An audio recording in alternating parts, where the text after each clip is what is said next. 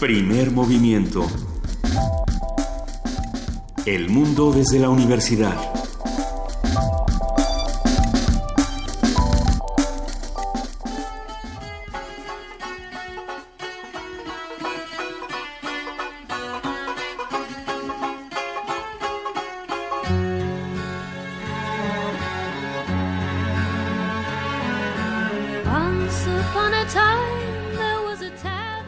Cuando llegamos ya había empezado el meeting.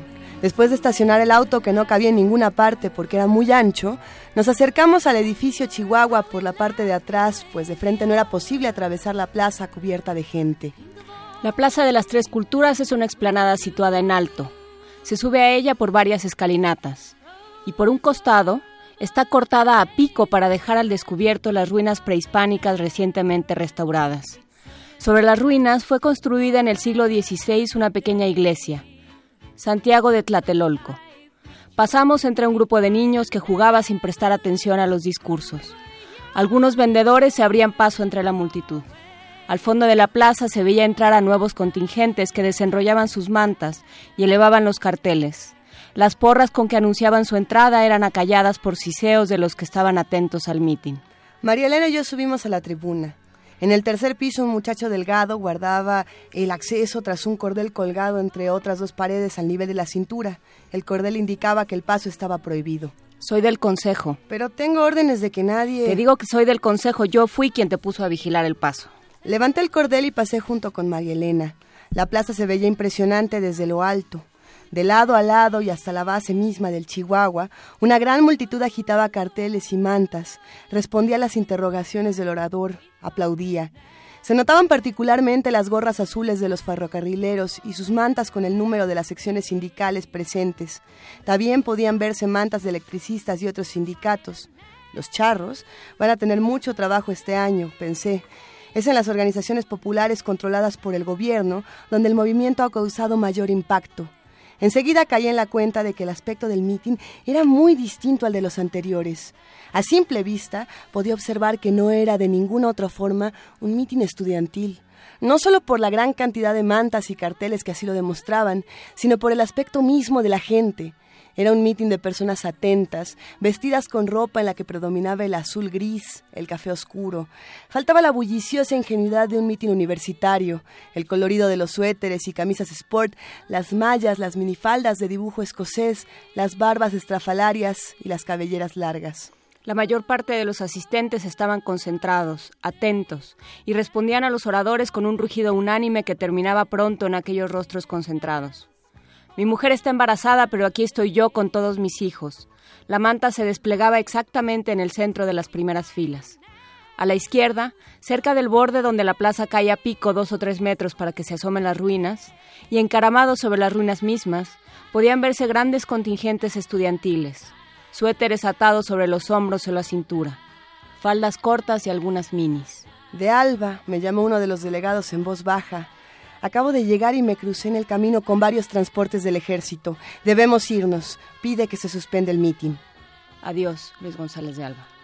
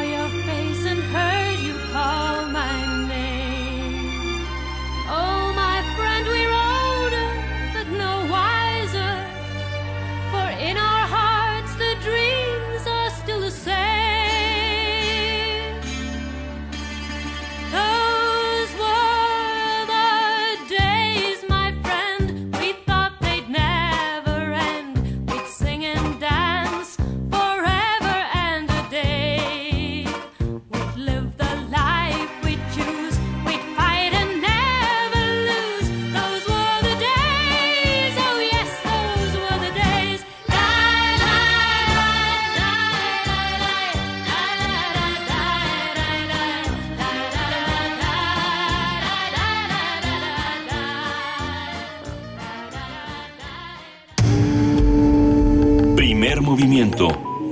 Clásicamente... reflexivo. 7 de la mañana con 7 minutos. Esto es primer movimiento en ausencia de Benito Taibo, que está en la calle de Alcalá vendiendo nardos. Vendiendo nardos, querida Juana Inés. Con los nardos apoyados en la cadera, da vueltas por la calle de Alcalá. Eh, soy Juana Inés de esa. Buenos días, Luisa Iglesias. Buenos días, querida Juana Inés. Sí, ese fue nuestro homenaje a Luis González de Alba. Ustedes lo saben, nuestro querido autor y líder del movimiento del 68, eh, que nos deja el día de ayer por razones eh, elegidas. Lo platicaremos en, en, ocasiones futuras durante este programa.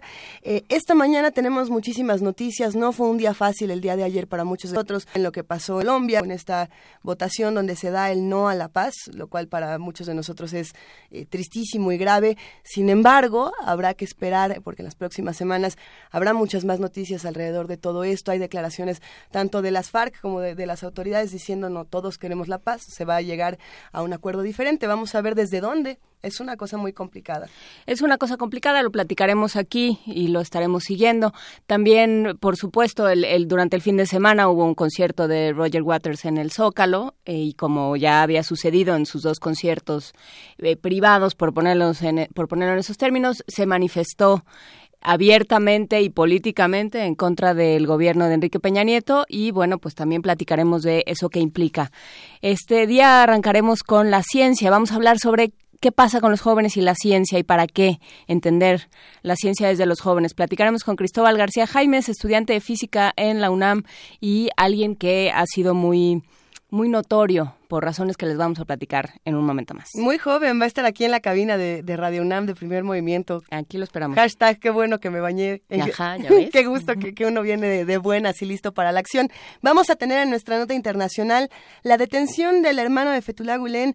Esto es en Turquía y vamos a contar con el comentario de la doctora Camila Pastor de María, investigadora del Colmex, que ha hablado con nosotros en ocasiones anteriores precisamente de todos los conflictos en Turquía y será una interesante conversación. En nuestra nota nacional la arenga de Roger Waters. Platicaremos con la doctora Marta Ockman, profesora del Departamento de Relaciones Internacionales del Tecnológico de Monterrey. ¿Cómo se ve esto desde afuera, desde dentro y qué connotaciones políticas y sociales tiene? Más de 200.000 personas se dice que estuvieron el día sábado en el Zócalo así como las miles de personas que marcharon por el 2 de octubre el día de ayer. Así que eh, fue un día, fueron un par de días bastante eh, poblados para nuestra ciudad y vamos a hablar de todo esto. Vamos a tener esta mañana poesía necesaria y le va a tocar a nuestra queridísima Juana Inés de esa. ¿Ya la tienes? No. Si alguien tiene alguna propuesta, por supuesto es bienvenida. Y tendremos, como todos los lunes, la participación del Programa Universitario de Estudios sobre el Desarrollo. Platicaremos con Rolando Cordera, su director, que hablará sobre política y años de penuria. No, no pinta bien. ¿Años de penuria? ¿Y los, los que vienen o los que ya fueron? ¿O pues, todos? Sí, los días y los años. Vamos a seguir charlando de todas estas cosas, de los días y los años, precisamente. En nuestra mesa del día, el referendo en Colombia. Este asunto que nos tiene a todos bastante inquietos y que vamos a discutir por qué se dan las cosas. Por un margen mínimo, fue por 50.2. Es, es aterrador. También hay que considerarlo. El número de abstenciones, bueno, el abstencionismo en estas elecciones es bárbaro. Entonces vamos a, a discutir por qué ocurre. Vamos a tener una conversación con el doctor Fernando Neira. Él es investigador del Centro de Investigaciones sobre América Latina y el Caribe. Así que los queremos invitar a que se queden con nosotros de 7 a 10 de la mañana. Aquí en Primer Movimiento estamos en el 860 de AM, en el 96.1 de FM y en www.radiounam.unam.mx. Por lo pronto tenemos ya una nota. En la Ciudad de México, cada habitante dispone de 5.4 metros cuadrados de áreas verdes. Es poquísimo. Mientras que los parámetros internacionales sugieren al menos 15 metros cuadrados. Nuestra compañera Cindy Pérez Ramírez amplía la información. Vamos a ello. La Organización de las Naciones Unidas designó el primer lunes de octubre de cada año como Día Mundial del Hábitat. Esto con el fin de propiciar una reflexión en torno a lo que representa el derecho a una vivienda digna, al acceso a los servicios básicos y a la posibilidad de vivir en armonía con el entorno. En nuestro país, los problemas de distribución de espacios públicos están a la vista de todos. Tan solo en la Ciudad de México, cada habitante dispone aproximadamente 5.4 metros cuadrados de áreas verdes, mientras que los parámetros internacionales sugieren al menos los 15 metros cuadrados. De acuerdo con el biólogo del Jardín Botánico de la UNAM, Jerónimo Reyes Santiago, vivimos hacinados y con deficiencias estructurales en los pocos espacios verdes que tenemos.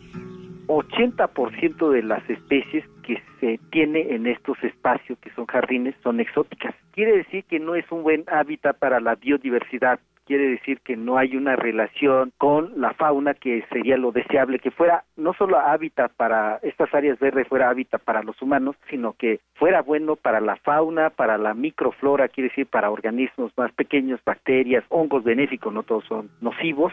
El académico recalcó que falta coordinación y planeación entre las áreas operativas del gobierno capitalino para la incorporación de vegetación adecuada al clima de la ciudad, no solo de ornato. Apenas está viendo cómo realmente tener una ciudad sustentable quiere decir que tenemos un atraso serio porque no se termina de coordinar o tener un grupo de expertos que defina la paleta vegetal, no se involucra a ecólogos y entender que las plantas dan servicio, lo que llamamos servicios ecosistémicos. Quiere decir que para la Ciudad de México, en primer lugar, los árboles nos va a ayudar a regular la temperatura porque ha cambiado la temperatura a falta de vegetación. Segundo, va a ayudar a depurar el aire las plantas. Es que las plantas captan los metales pesados. Reyes Santiago instó a la ciudadanía para que tome conciencia acerca de la importancia que reviste crear espacios públicos con vegetación nativa y no especies exóticas. Para Radio UNAM, Cindy Pérez Ramírez.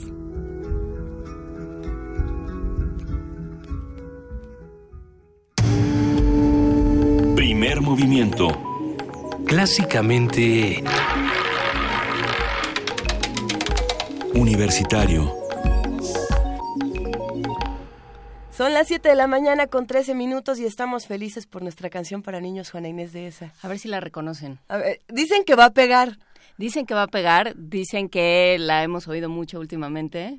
Nah. Dicen que siempre hay un buen momento para oírla y para llevarla en el corazón porque porque sí. Hoy más porque que la subversión siempre es algo que hay que tener muy cerca muy cerca del corazón de uno, así es que vamos a ver si reconocen esta versión para niños.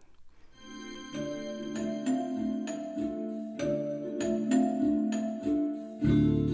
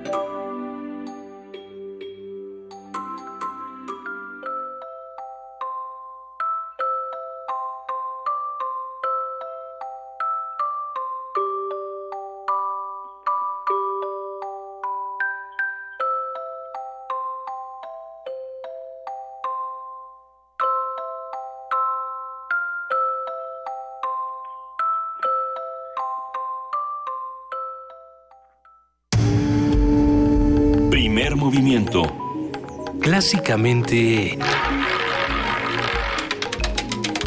Diverso. Lunes de Ciencia.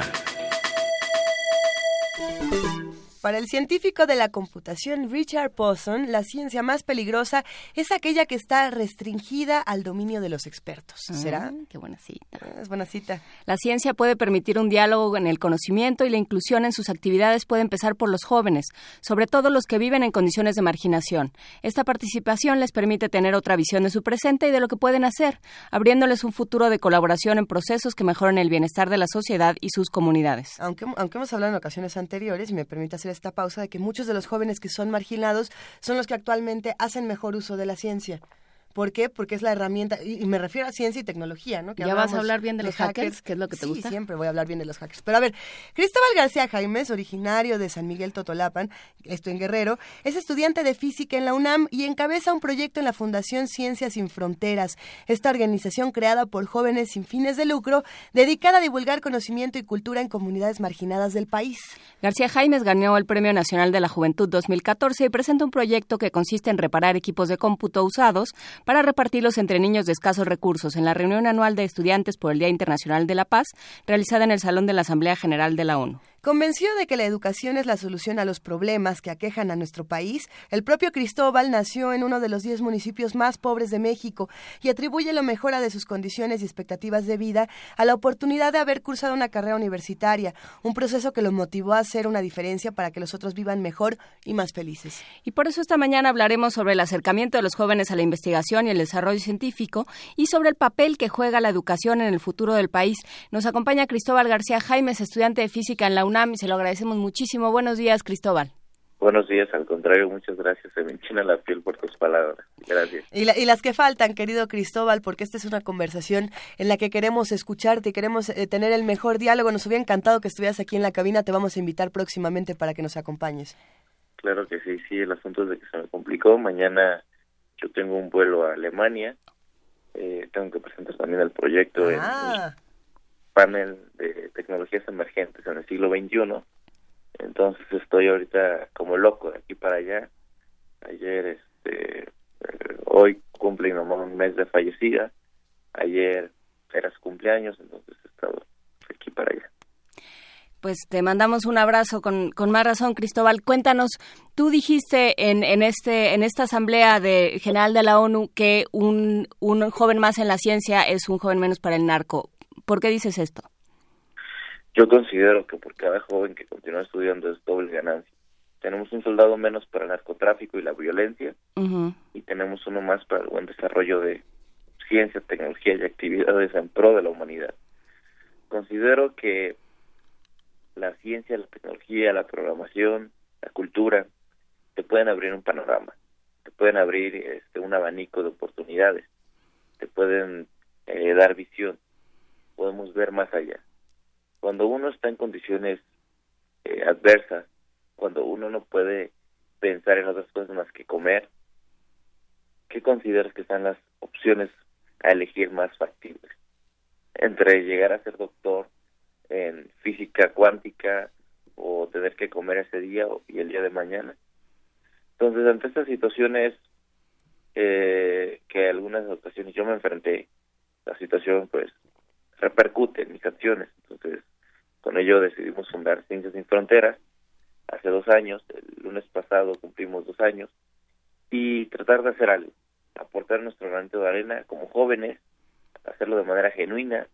Hasta la fecha no recibimos este donativos de manera económica con recibos deducibles, queremos seguir genuinos. Hacemos este las brigadas de llevar computadoras a zonas marginadas y, y enseñar a los niños a programar de manera que, que sea a punta de cooperachas, pues eso hacemos. Estamos contentos de hacerlo. cuéntanos un poco más sobre este proyecto de las brigadas que se acercan a los niños con, la- con las computadoras y que les ayudan a programar. Esto parece muy importante. Cuéntanos, por favor. Por supuesto, resulta que hace un año empezamos con un proyecto llamado Pepe Cyber, Pepenador Cibernético, el cual este, se plantea de la siguiente manera. Recuperamos computadoras por parte de la iniciativa privada, por parte de las personas, las arreglamos, les metemos software libre y les enseñamos a los chavos a programar. Entonces, de esa manera empezamos. Reunimos horas, las arreglamos eh, de una manera no tan ortodoxa porque el monitor es color blanco, el PC es de color negro, el teclado color amarillo, pero finalmente funciona. Eh, con otra asociación llamada CREA, que la preside un estudiante, un ex alumno de, la UNAM eh, de administración, Luis Miguel Castejón, él se encarga de integración social. Entonces él llega a la comunidad, hace actividad de integración y dependiendo de cómo va la comunidad, incluso de, los padres, de familias, de las autoridades, comisarios, equidales, etc., nos indican, nos avisan si podríamos plantear la, propuesta de, hacer un centro comunitario. Pues ahí empezamos, vemos dónde instalarlo.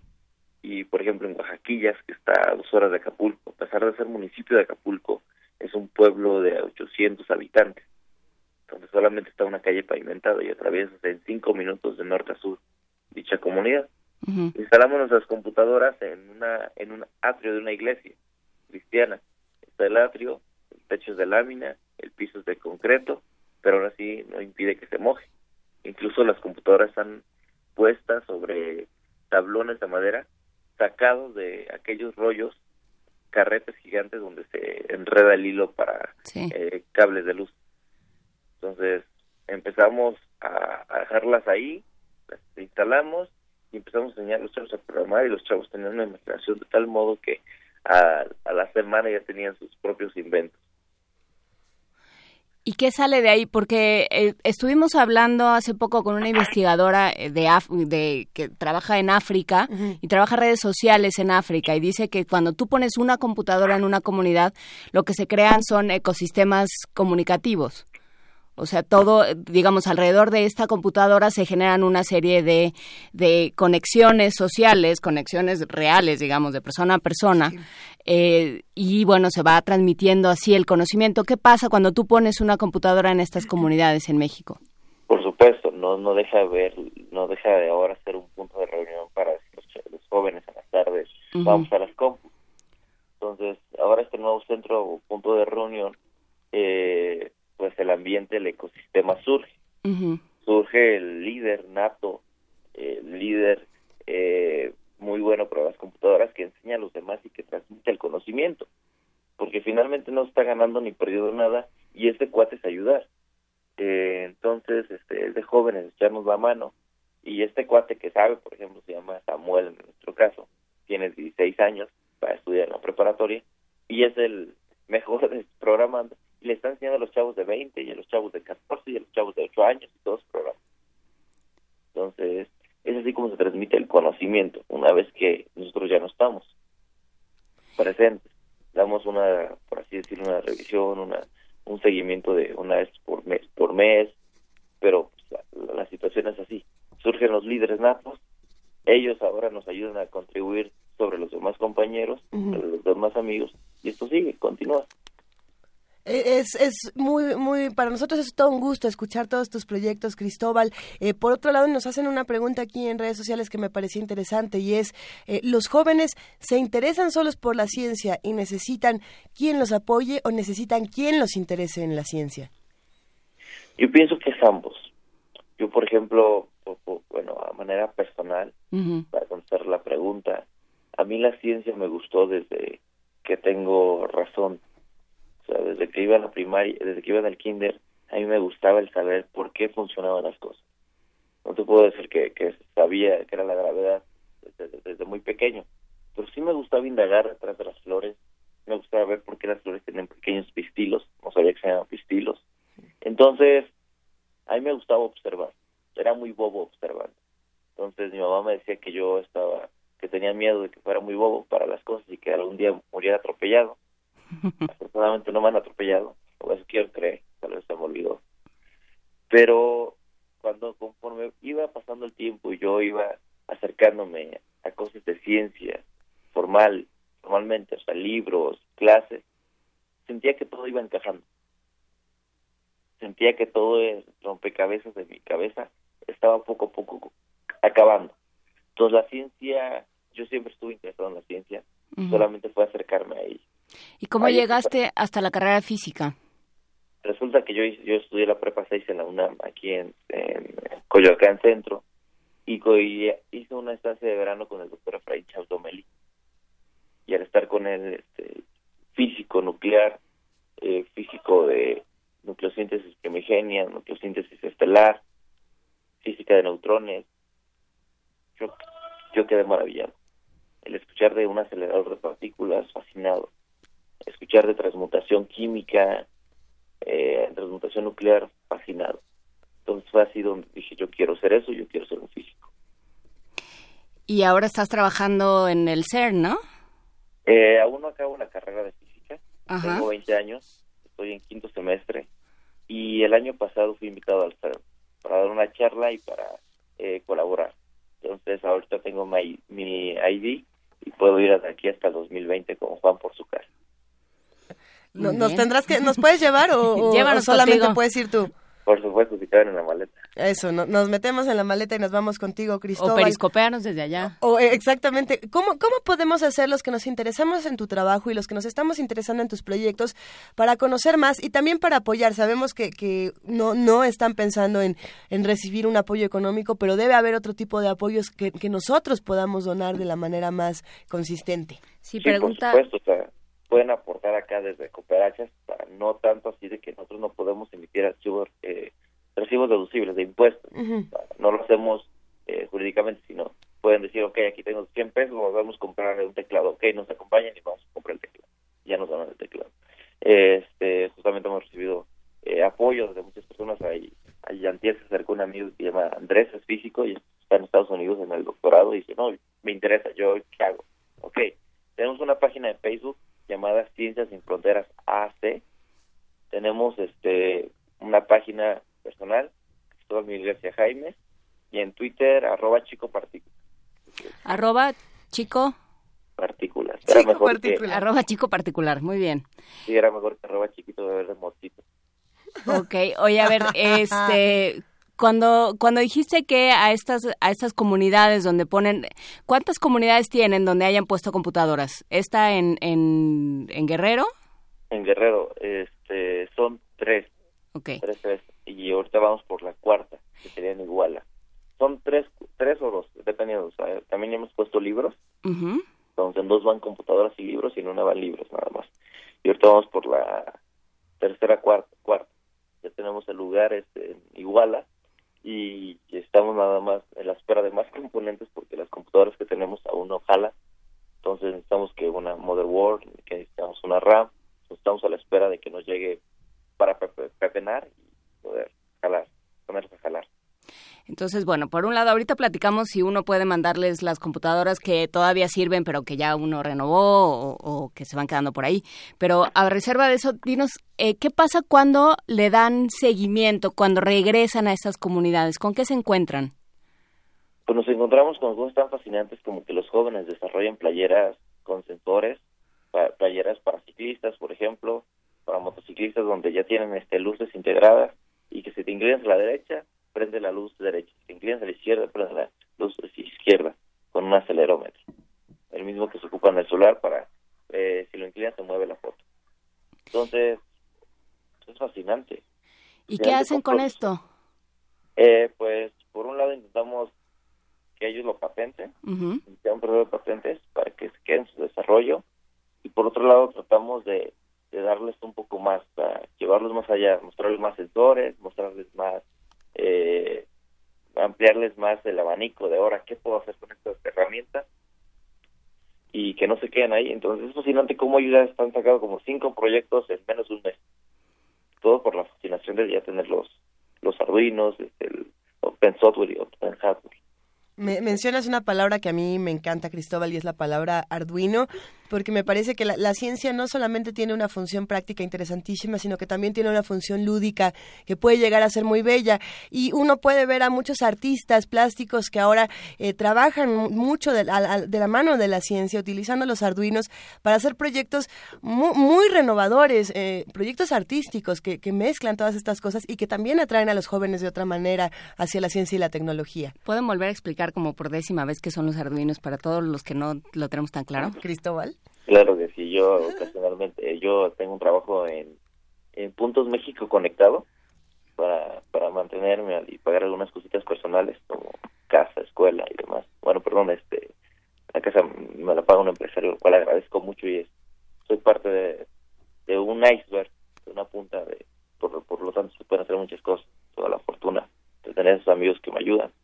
Eh, y, en, y en mi chamba doy clases, bueno, talleres de Arduino, algunas conferencias. El Arduino es una placa que tiene un procesador, tiene una memoria, tiene entradas y salidas, la cual te permite ejecutar un programa. Tú tienes un programa, un programa en Arduino, lo cargas a la placa eh, y una vez que está en la placa, esta ejecuta. Inicia el proceso, inicia, eh, tal vez recibe datos por las entradas, tal vez te saca voltajes, que son señales por las salidas, y ejecuta. Es como un cerebro, muy barato, por menos de 300 pesos, que te ayuda a hacer infinidad de cosas, hasta donde sus posibilidades te lo permiten.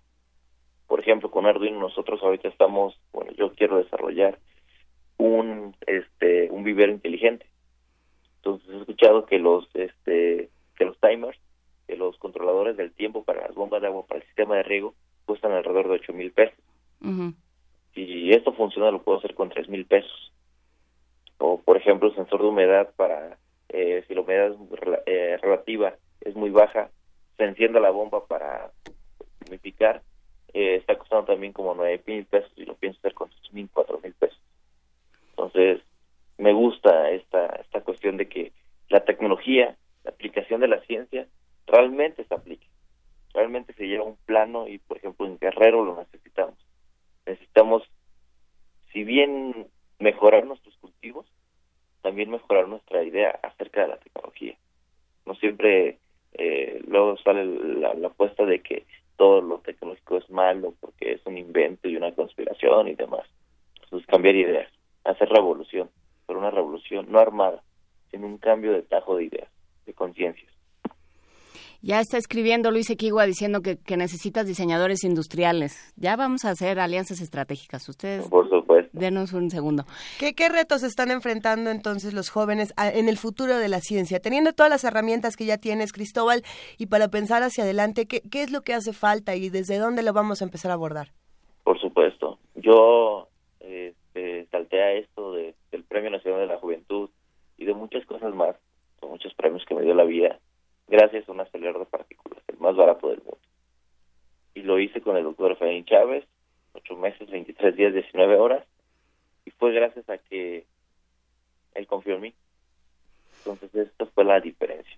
Él sí confió en mí, y por lo general, los maestros, los algunos doctores, no confían en jóvenes. Y ese es un gran problema. Eh, incluso y es más y es más factible es más visto que en personas sin tantos estudios se deje de confiar en jóvenes.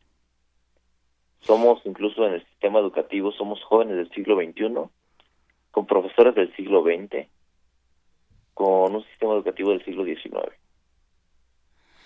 y la falta de credibilidad la falta de confianza en jóvenes es muy es muy persistente y ese es un gran problema para nosotros.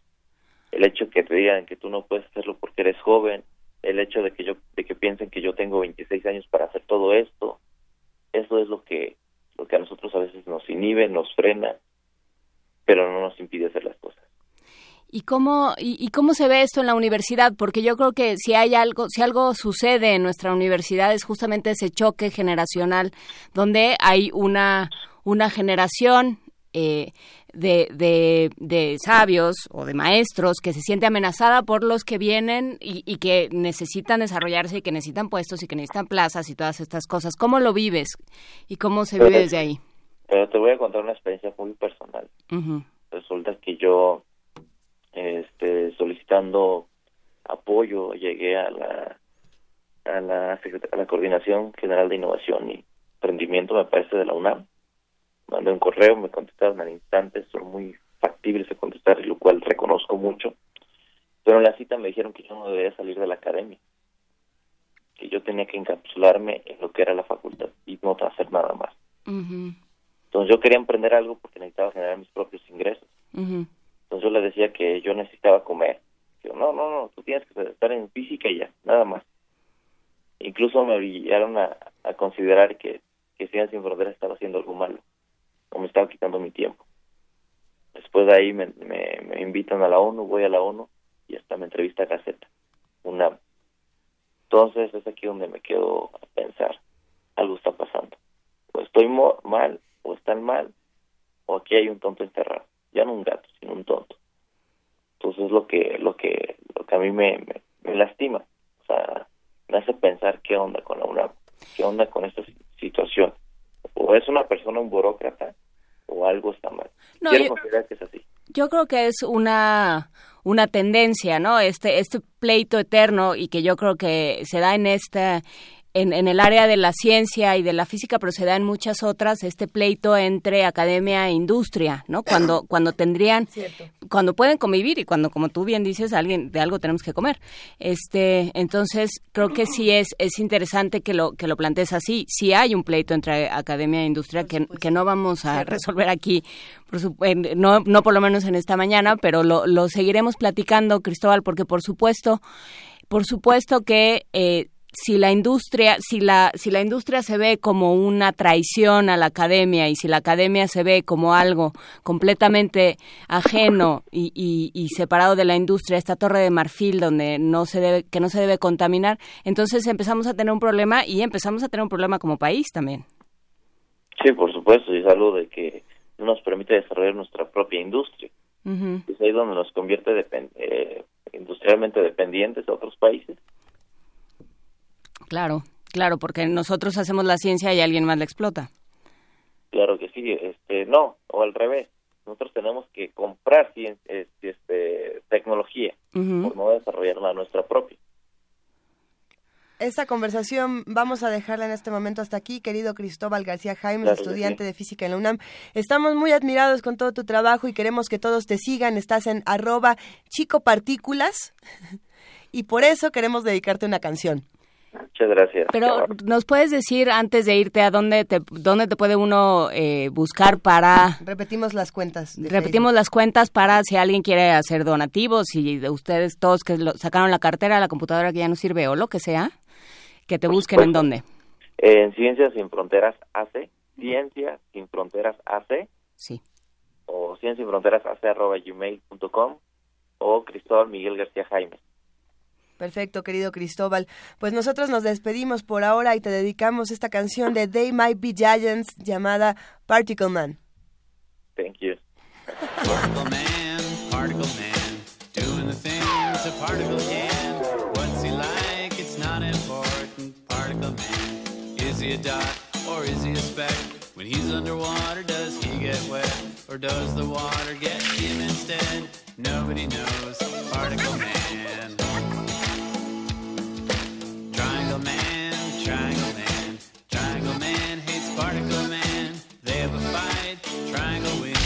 Triangle Man.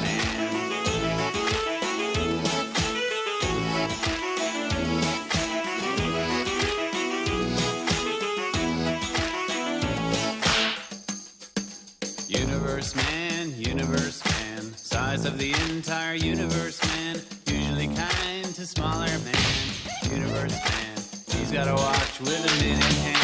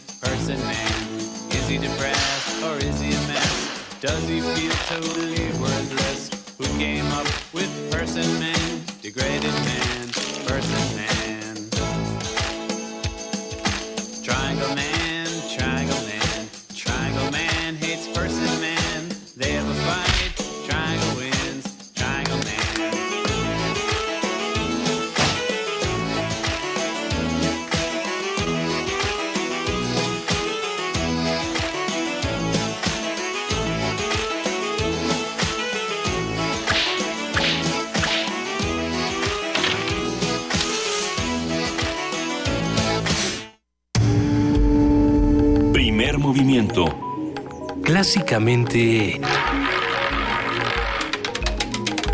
Incluyente. Vamos a una nota. Este 2 de octubre se cumplieron 48 años de la masacre en Tlatelolco. Los jóvenes se convirtieron en un factor de transformación social ese día. Más detalles con nuestra compañera Cindy Pérez Ramírez. Un día, los jóvenes de todo el mundo soñaron con derrocar las dictaduras y las tradiciones autoritarias. Fue una efervescencia que nuevamente situaba al hombre frente al derecho de ejercer su libertad con eco en varias partes del mundo. La generación del 68 reivindicó la liberación de la mujer, la igualdad y equidad entre las personas, la dignidad de los homosexuales y el acceso a una educación de calidad. En México, después de ser reprimidos por los cuerpos policíacos, los estudiantes demandaron un diálogo público y la democratización del país, explicó la doctora Eugenia Lier Montaño del Instituto de Investigaciones Sociales de la UNAM. Como los jóvenes se convierten en un actor central que hasta ese momento no existía, la generación del 68 sí influyó en muchos aspectos de nuestra vida que de alguna manera determinaron en parte lo que somos. Gente que tras el 68 y el 71 decide que la lucha política legal en México no lleva a ningún lado y que entonces hay que crear movimientos armados. Y bueno, ahí van a surgir todos los movimientos armados de los años 70, 80. Los medios de comunicación que hoy tenemos, aunque no vivamos, eh, digamos, un paraíso de la libertad de expresión, eh, en buena medida dependió del 68.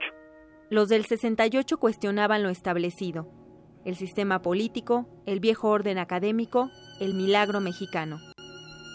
Había habido un crecimiento eh, muy grande en México, un crecimiento económico que de alguna manera también permitió que mucha, mucha gente entre los años 50 y 60 llegara a la universidad, sectores de la población que antes no habían accedido a la universidad. Entonces, en esos años conocemos a muchos de los que son la primera generación en su familia en llegar a la universidad. Se trata de un país que cada vez está dejando más atrás el campo, se está urbanizando más, lo van a ser los años en los que se van a crear grandes unidades familiares, donde se va a concentrar esta pequeña expansión de la clase media mexicana. La investigadora universitaria no duda en señalar que esa época ese año 1968 y ese día, el 2 de octubre, fue uno de los acontecimientos más importantes para la redefinición de nuestro presente. Como una memoria que denuncia esa represión violenta y sin sentido que se vivió ese día. Y luego hay otra memoria que es una memoria como más elogiosa del movimiento y que no se centra solamente en la represión del 2 de octubre, sino que ve como a todo el movimiento en general como un movimiento que justamente dio como las pautas, algunas de las primeras pautas para iniciar la lucha por la democracia en el país. Y creo que siguen siendo esas dos grandes memorias las que siguen eh, siendo las más fuertes en el espacio público. 2 de octubre no se olvida. El recuerdo de los acontecimientos de ese fatídico día sigue vivo y se ha transmitido de generación en generación. Los ecos de las voces que irrumpieron en la escena política no se callaron, no se callarán. Para Radio UNAM, Cindy Pérez Ramírez.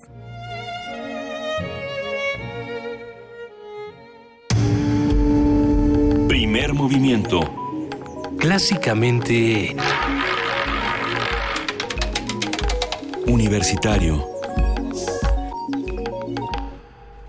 7 de la mañana con 46 minutos. Tenemos muchísimo que charlar todavía con ustedes en esta primera hora de primer movimiento.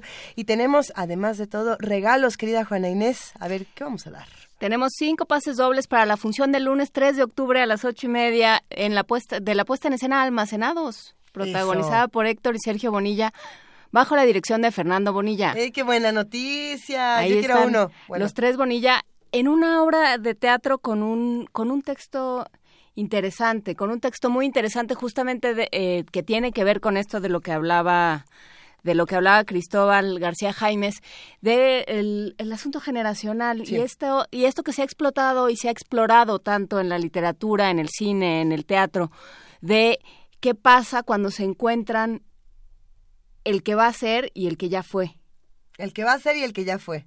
¿No? Cuando cuando se encuentran dos generaciones y entonces hay esta esta discusión de tú, tú tienes todo por hacer y de tú, tú ya lo hiciste todo y, y, ese y ese choque que se da de expectativas, de rencores, de, de sueños de futuro.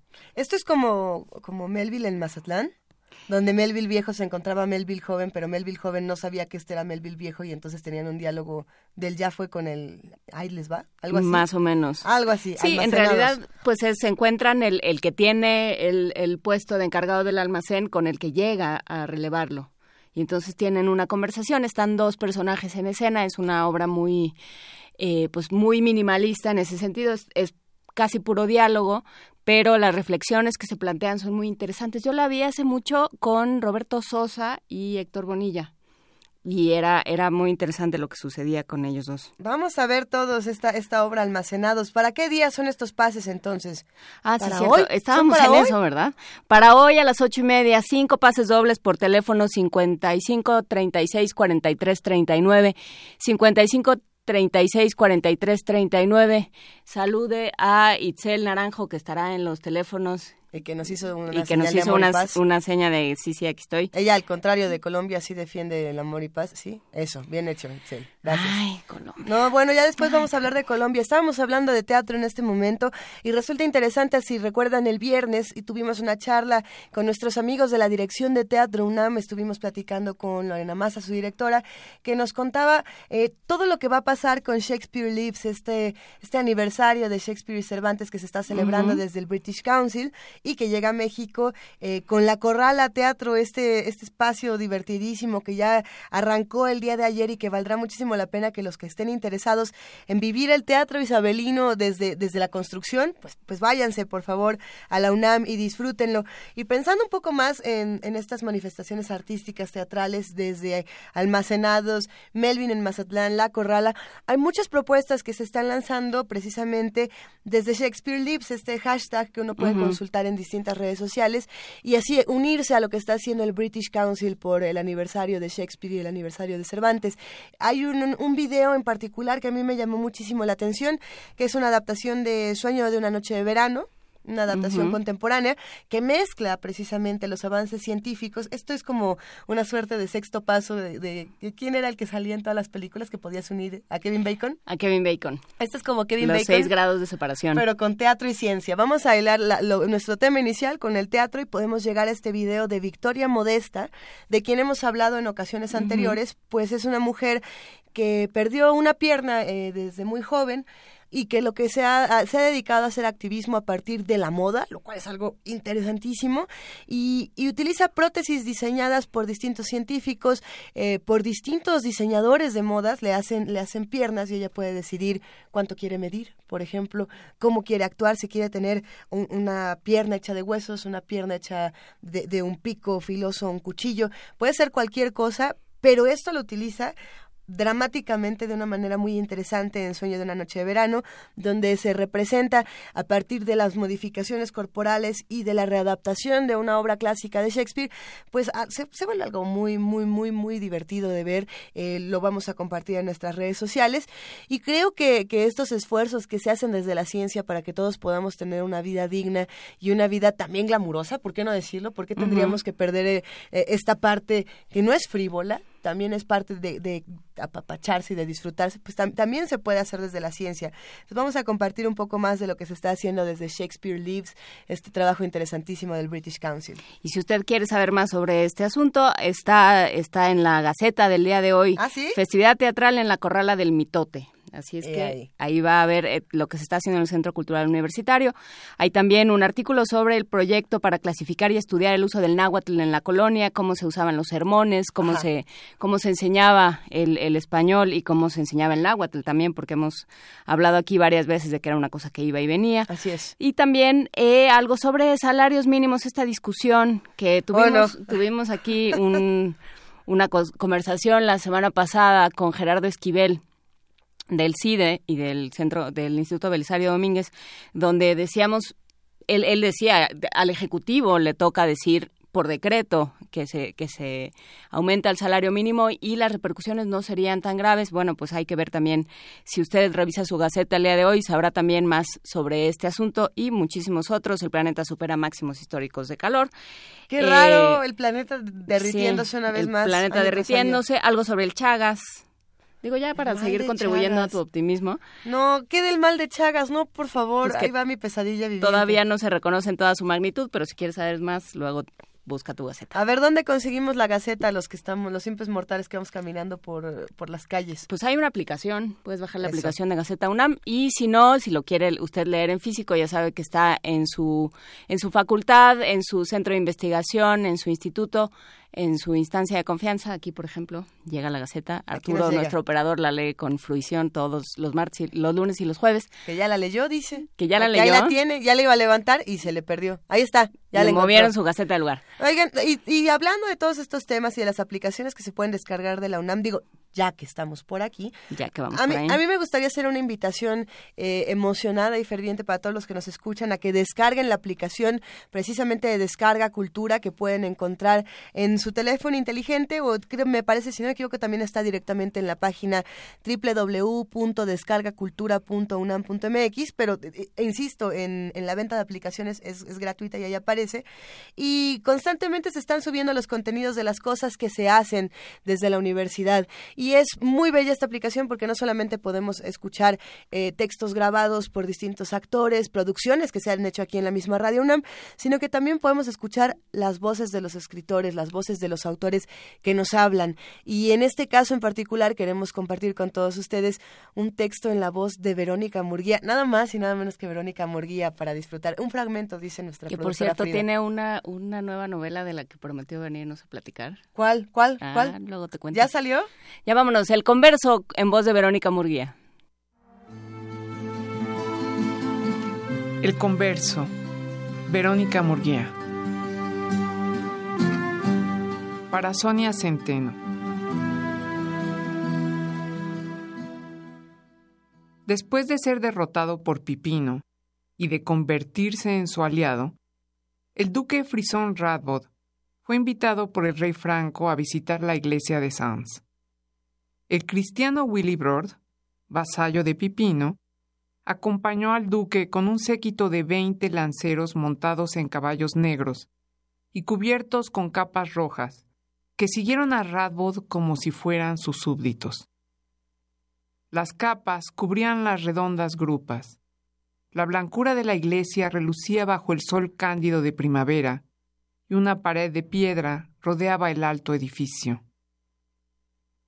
Deslumbrado por el esplendor de los candelabros y los copones tachonados de esmeraldas y zafiros, exaltado por las voces seráficas y solemnes de los monjes que cantaban salmos y letanías, conmovido por la historia sombría de Cristo, el duque Radbod resolvió convertirse. Educado en el culto antiguo, ignoraba que su conversión repetía la leyenda de Clodoveo, a quien el Dios cristiano había concedido la gloria y la facultad de crear la nación llamada Francia, inmune a la aborrecible herejía arriana. Radbod no conoció nunca la colina en la que Clodoveo mandó construir la iglesia de Saint-Geneviève. Después de matar con sus propias manos al rey Alarico en el campo ensangrentado de Bouillé, hazaña cumplida gracias a la providencia de Cristo. Como Clodoveo, Radbod se dejó seducir por la belleza angélica de los cantos cristianos, unidos en la armonía de la misa. A diferencia de Clodoveo, Radbod no pidió a cambio de su alma la victoria sobre sus enemigos. Después de las batallas de Utrecht y de Dürstede, su único enemigo era el mismo hombre que lo había invitado a Sens. Arrodillado, miró entre las nubes de incienso el crucifijo de madera que presidía el altar. Willibrord, el inglés a las órdenes de Pipino, escudriñaba atentamente el rostro hermoso y feroz del duque, a quien su señor deseaba como aliado. Los ojos azules, la nariz larga, las hundidas mejillas cubiertas de barba rubia, la nerviosa nuez de Adán, prominente como la de un muchacho. Satisfecho, se dio cuenta de que el huésped se conmovía. Las toscas manos del frisón, cubiertas de cicatrices, temblaban ligeramente. Al observar la cara trágica del Cristo, inclinada sobre su pecho herido, Radbod había sentido una piedad tan profunda que las lágrimas mojaron su rostro. Como no era un hombre dado al llanto, creyó que el llanto era una señal. Willibrord le apretó la mano y le sonrió. Radbot se cubrió los labios con el dorso de la mano.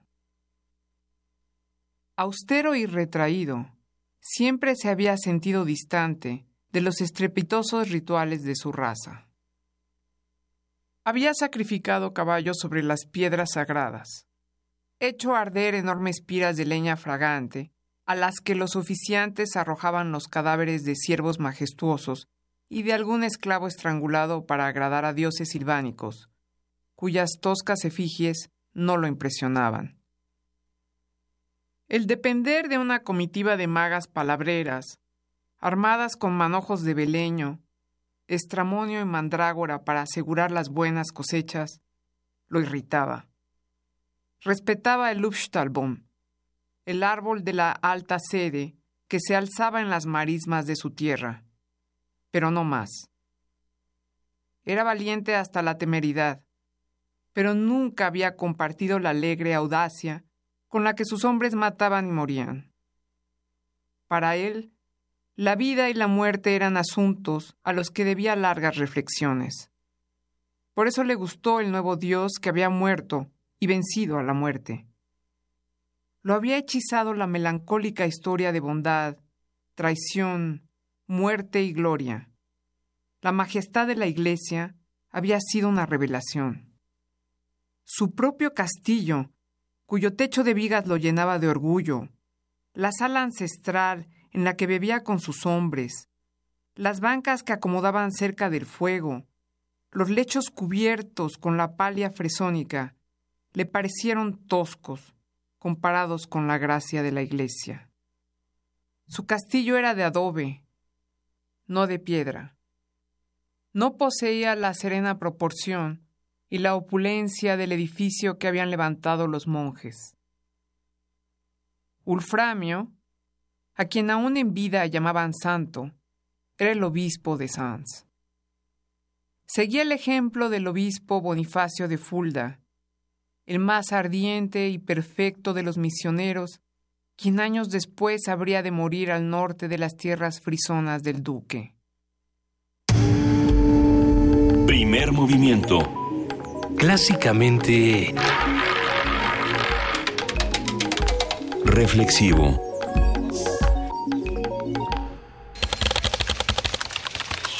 informativo. La UNAM. La UNAM, a través del Instituto de Investigaciones Filosóficas, junto con las universidades de Londres y de Buenos Aires, obtuvo una beca de la Academia Británica con la que será posible crear la red Reino Unido Latinoamérica de Filosofía Política Analítica. Es una beca muy prestigiosa y competida porque tiene muchos recursos. El requisito es que haya una persona al menos de Reino Unido y alguien del extranjero para este tipo de beca de movilidad. y algunos de esos proyectos son seleccionados. Supongo que este fue atractivo porque no existe una red de filósofos políticos analíticos entre el Reino Unido y Latinoamérica.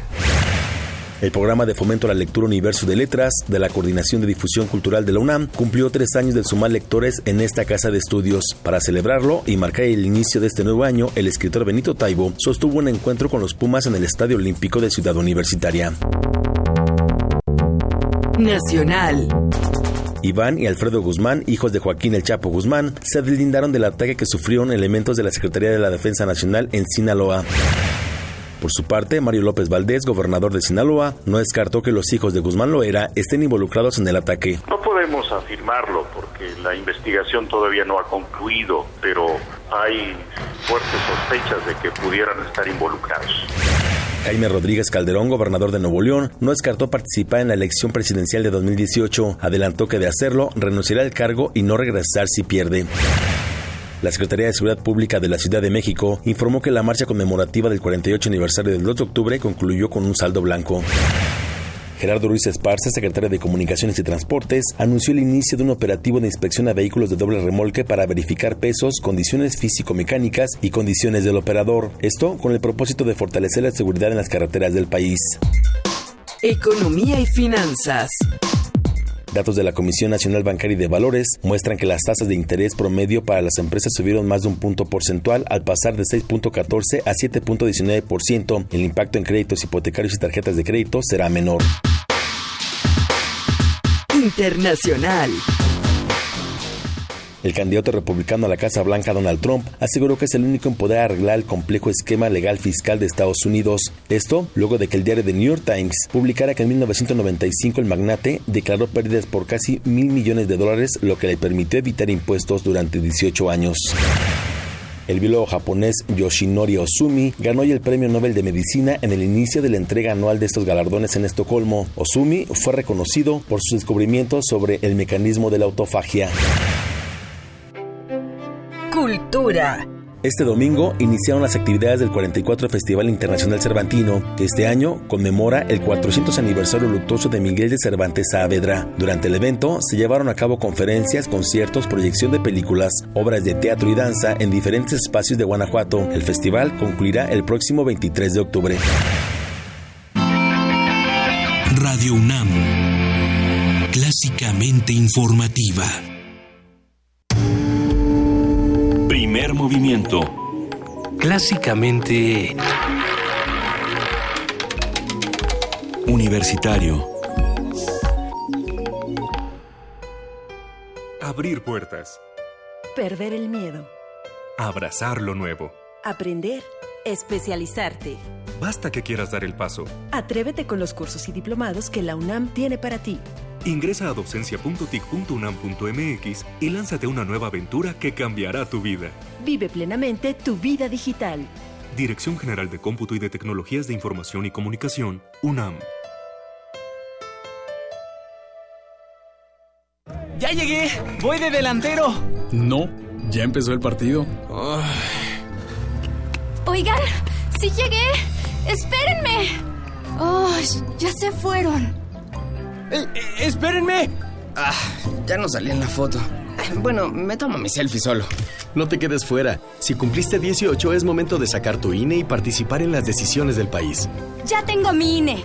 No me volveré a quedar fuera. Instituto Nacional Electoral. INE.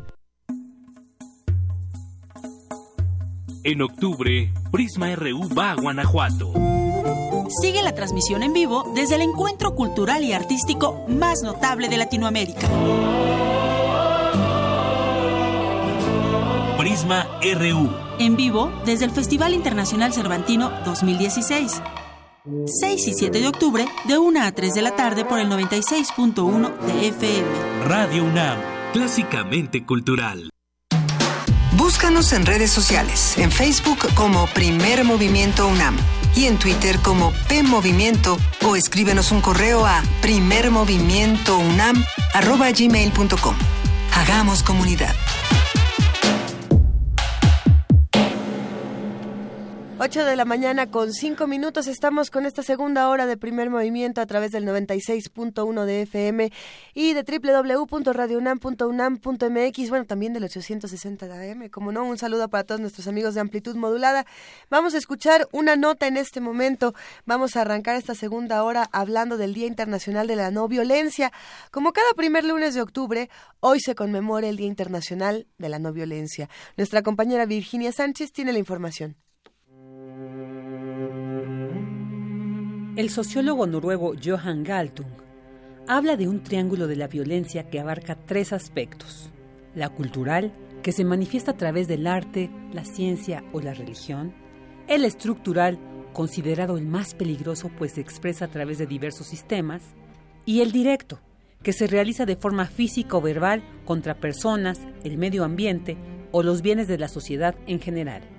Para la ONU, el homicidio constituye el indicador más comparable y preciso para medir la violencia.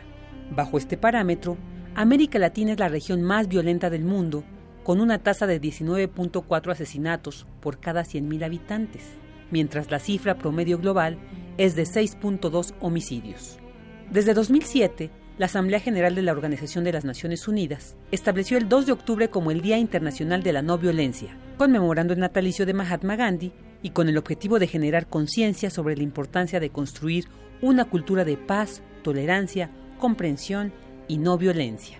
El doctor René Jiménez Ornelas, coordinador de la Unidad de Análisis sobre Violencia Social del Instituto de Investigaciones Sociales de la UNAM, habla sobre la trascendencia de este día. A nivel mundial, el grado de violencia que se experimenta realmente es muy preocupante. No solamente estoy pensando a nivel de países que se encuentran en conflictos armados, sino inclusive una violencia que está generando las desigualdades sociales y que en algunos países como México, con otros factores también de crisis económica, de factores que tienen que ver con crimen organizado, crimen común, es realmente muy preocupante. En ese sentido, tener este día no solamente permite recapacitar, sino también ir generando cierta conciencia de la necesidad de que la sociedad mexicana reaccione hacia la búsqueda de alternativas que disminuyan esa desigualdad social, pero también directamente que disminuyan ese sistema de corrupción que padecemos, la impunidad que se tiene, que son también generadores de violencia. El experto refiere que a pesar de los obstáculos que representa el contexto social, es necesario impulsar una cultura que realmente promueva la paz. Dentro de este contexto de violencia que se vive, dentro de esta situación contextualizada de delincuencia organizada, de delincuencia común, efectivamente la cultura que se debe construir se tiene que desarrollar es una cultura de encaminarnos hacia la búsqueda de la paz. Y en ese sentido, el mismo contexto social determina poner obstáculos para poder encontrar ese camino de la paz dentro del esquema de desigualdad social que señalaba. La reflexión sobre las causas y efectos de la violencia es un deber moral que debemos practicar frecuentemente para contribuir desde el plano individual con su erradicación. Para Radio UNAM, Virginia Sánchez.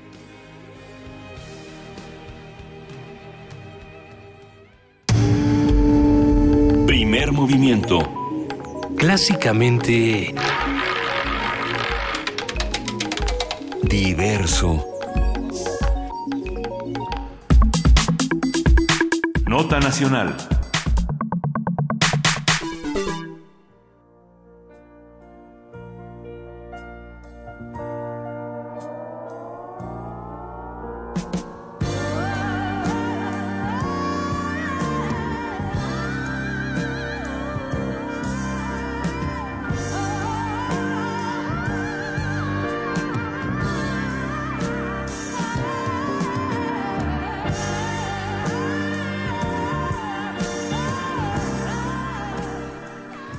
Roger Waters, músico, compositor británico y uno de los fundadores, miembro del grupo Pink Floyd, pronunció varios mensajes contra el presidente de México, el candidato republicano Donald Trump y la negligencia de la investigación federal en el caso Ayotzinapa, durante sus conciertos de la semana pasada en el Foro Sol y el Zócalo de la Ciudad de México. El sábado primero de octubre, ante un público de más de 200.000 personas, Waters se dirigió directamente y en español a Enrique Peña Nieto. Dijo, Recuerde que toda vida humana es sagrada, no solo la de sus amigos. Señor presidente, la gente está lista para un nuevo comienzo. Es hora de derribar el muro de privilegios que dividen a los ricos de los pobres. Sus políticas han fallado. La guerra no es la solución. Al interpretar la canción Another Brick in the Wall, en las pantallas podían verse imágenes alusivas al candidato republicano estadounidense, dando eco al reclamo Abajo todos los muros, no al muro en la frontera norte de México. Imágenes en redes sociales y diferentes medios de comunicación muestran también la leyenda proyectada renuncia ya este grito que se volvió eh, infinito. Mensajes como fue el Estado, los queremos vivos y nos faltan 43, pudieron leerse en el globo en forma de cerdo que ha acompañado los conciertos de Roger Waters y que es parte representativa precisamente de Pink Floyd. Esta mañana analizaremos este discurso, sus implicaciones políticas y sociales y lo que revela de la percepción internacional de México con la doctora Marta Ockman, profesora del Departamento de Relaciones Internacionales del Tecnológico de Monterrey, Campus Estado de México, especialista en asuntos de Europa contemporánea, participación ciudadana y políticas públicas. Buenos días, doctora Marta Ockman, muchas gracias por estar con nosotros. Hola, buenos días. A ver, ¿qué pasa con, eh, con un discurso como este? ¿Qué pasa cuando viene un, un extranjero y, y suelta discursos como este que además encuentran tanto eco? Yo creo que mm, eh, ya todos estamos acostumbrados que vivimos en una sociedad que es una sociedad globalizada. Eh, los eh, lo que sucede en un país y sobre todo lo que se refiere a derechos humanos universales, pues es un tema universal y sobre todo en el caso de mm, artistas como Walters, eh, como Pink Floyd, en, eh, pues siempre ha habido crítica de, de, lo que son los temas sociales, ¿no? Entonces, pues finalmente yo creo que es un discurso que no eh, no está personalmente dirigido en contra de eh, una persona o, un país, sino en general apoya lo que son eh, eh, las causas y los discursos relacionados con ese tema pues de libertad, con ese tema también de protesta, porque mm, pues si pensamos en lo que fue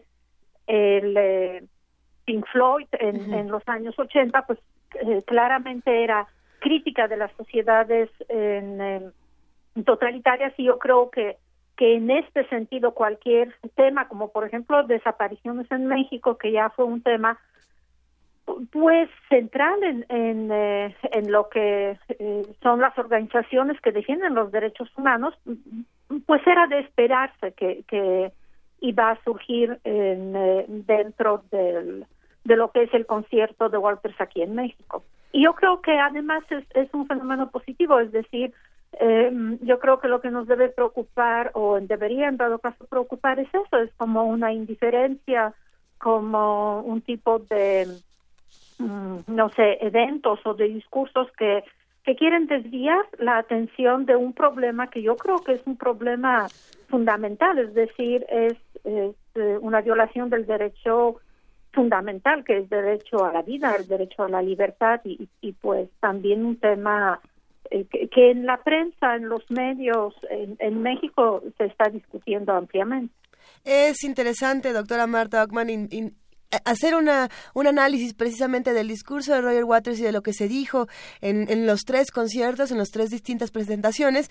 Eh, por ejemplo, hay quienes al contrario, en, lugar de alegrarse con, con, lo que ocurrió, personas eh, de igual de, de, izquierda criticaban que este discurso también tenía rastros de misoginia, que también tenía rastros de discriminación y que había que hacer un análisis de, de qué también se utilizaban a veces este tipo de críticas, ¿no? Y lo, y lo digo en el sentido que, por ejemplo, eh, en redes sociales, una de las críticas, una de las mayores críticas a Roger Waters por esto, curiosamente, era que puso a Donald Trump en el cuerpo de una mujer obesa y la gente decía, bueno, a ver, ¿esto es crítica hacia Donald Trump o es crítica hacia las mujeres obesas? Y se generó toda una, una serie de, de polémicas interesantes de cómo estamos utilizando estas grandes plataformas y cómo estamos articulando nuestro descontento. ¿Qué, podemos decir de esto? Eh, sí, yo creo que bueno, el tema en general de, de sátira y cómo se expresa, pues es un tema muy delicado porque en, eh, sí, indudablemente, eh, independientemente de las intenciones o de los mensajes que se quieren mandar, pues hay también interpretaciones el, como decir, que, que de personas eh, que se sienten ofendidas, ¿no? En el caso de Trump y específicamente mm, todo este tema de misoginia de Trump, ¿no? Que, que yo creo que la intención era más bien el, eh, criticar eh, lo que Hillary, bueno, el tema que, que surgió en el debate por lo que Mm, es el incidente con Machado, con, con eh, lo que salió mucho y se volvió en cierta forma parte central de la campaña de Hillary Clinton en contra de, Trump, ¿no? Entonces yo creo que, que independientemente de que manifestaciones personales, pues, mm, bueno, particulares, como por ejemplo en, poner Trump en, em, en un cuerpo de, de una mujer obesa a lo mejor para algunos puede ser interpretado como un mensaje de misoginia. Yo creo que más bien la intención era en ridiculizar y, poner en el centro lo que era misoginia de Trump, ¿no? No, no tanto eh, coincidir o solidarizarse eh, con, con el discurso. Yo creo que también hay que considerar que finalmente los eventos artísticos en, em, pues, pues no es un em, debate político estrictamente hablando, en el sentido donde se expone en eh, argumentos que son argumentos eh, razonables, donde se puede discutir, donde se puede profundizar en lo que son los mensajes, son finalmente como viñetas que, que se presenta a la sociedad para marcar ciertos temas, ¿no? Entonces yo particularmente creo que que más allá de lo que mm, eh, de lo que se puede criticar o de, lo que fue el eco de algunas manifestaciones particulares mm, yo yo creo que no al contrario el em, ese intento de, vincular la el arte de vincular eh, la música de vincular lo que es finalmente mm, incluso eh, pues cierta tradición que va más allá de lo que era en eh, una manifestación de, protesta en contra mm, de, ciertos fenómenos en la sociedad que son como fenómenos predominantes que tienen que ver con la sociedad de consumo, que eh, tienen que ver con lo que es eh, pues enajenación de las personas que están viviendo en, y en este caso podríamos decir tanto en Estados Unidos como en México, pues de repente inmersos en temas que sí se entiende que son importantes, como por ejemplo la situación económica o como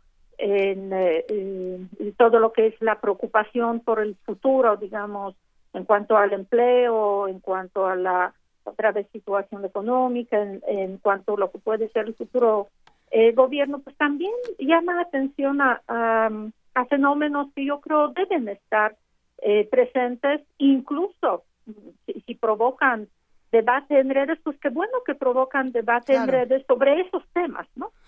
Y, yo creo que eh, lo que es interesante de, de este de, de, este fenómeno es que hay alguna salida, ¿no? Estamos en un momento de muchísimo enojo, de muchísima crispación, de muchísima frustración y eh, bueno particularmente en esta semana teníamos eh, muchos aniversarios y muchas eh, marcas muy muy graves digamos para que nos han dolido mucho como sociedad y que sin embargo a las que no les vemos solución fácil no sí y en, yo creo que también hay que considerar que, que en, pues hay hay cambios generacionales no y, y es interesante que las generaciones, por ejemplo, yo lo veo en mis estudiantes, pueden no tener memoria histórica de, de muchas cosas que para nosotros pues fueron parte fundamental de nuestra vida, no sé, por ejemplo, el fin del, de lo que es la Guerra Fría, pero, por ejemplo, lo que es el movimiento estudiantil que conectan, digamos, el 68, lo conectan simbólicamente con lo que es, por ejemplo, Ayotzinapa,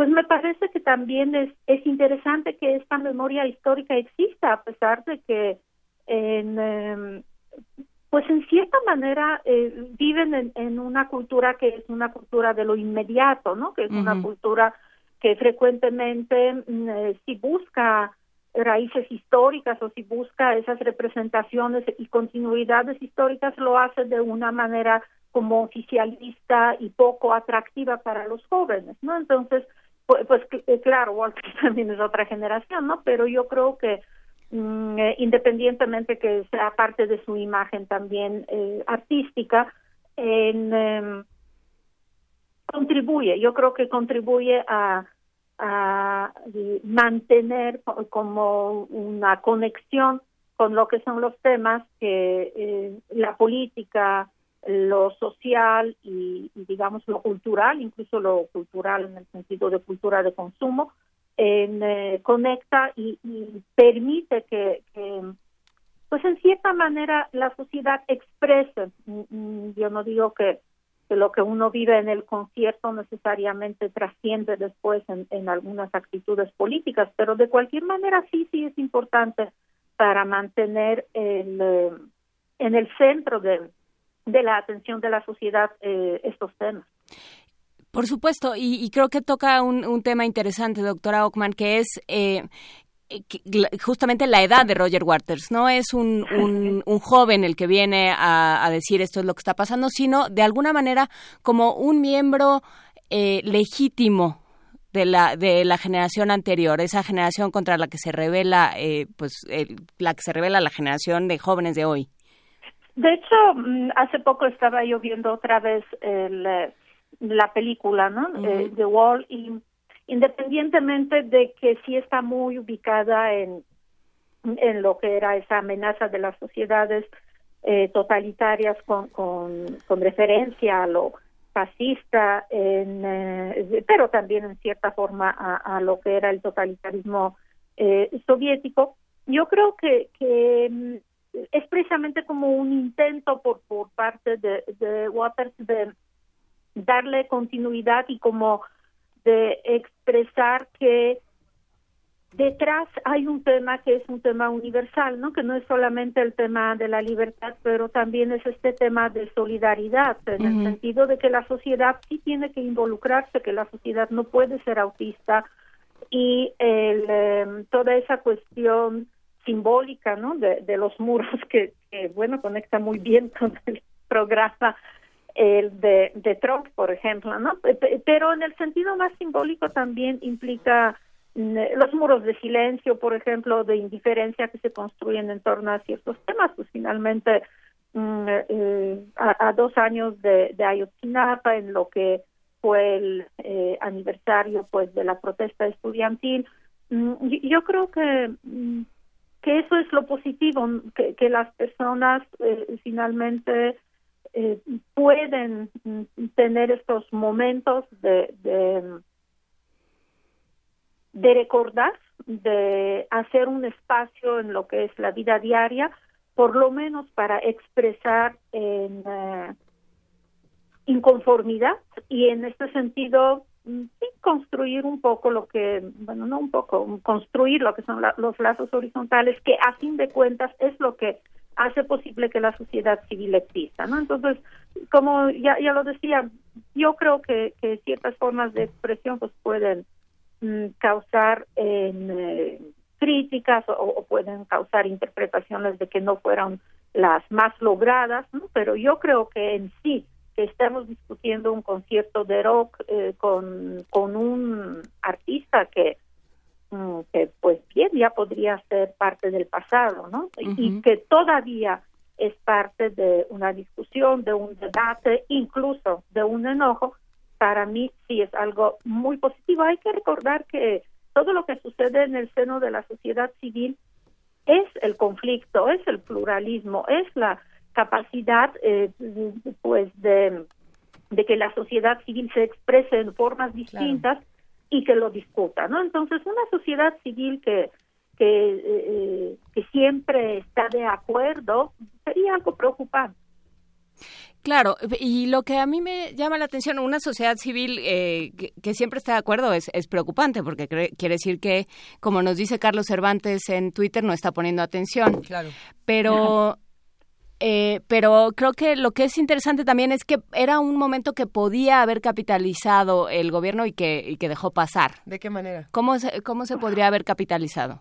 Mire, yo creo que mm, el, eh, actualmente mm, el gobierno o específicamente el presidente Peña Nieto se siente como mm, eh, criticado.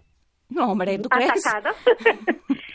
El, eh, y eh, pues lo hemos visto en los últimos meses, ¿no? Que, que mm, tiene una actitud que, me parece que es una actitud eh, poco constructiva en un político y un político pues en, un cargo, pues máximo cargo ejecutivo, ¿no? Es decir, cuando uno es líder de un gobierno, pues evidentemente eh, tiene que enfrentar lo que son las críticas de la sociedad y, no tiene por qué hacer el berrinche o quejarse de que la sociedad no lo entiende y por qué las personas no ven lo, positivo.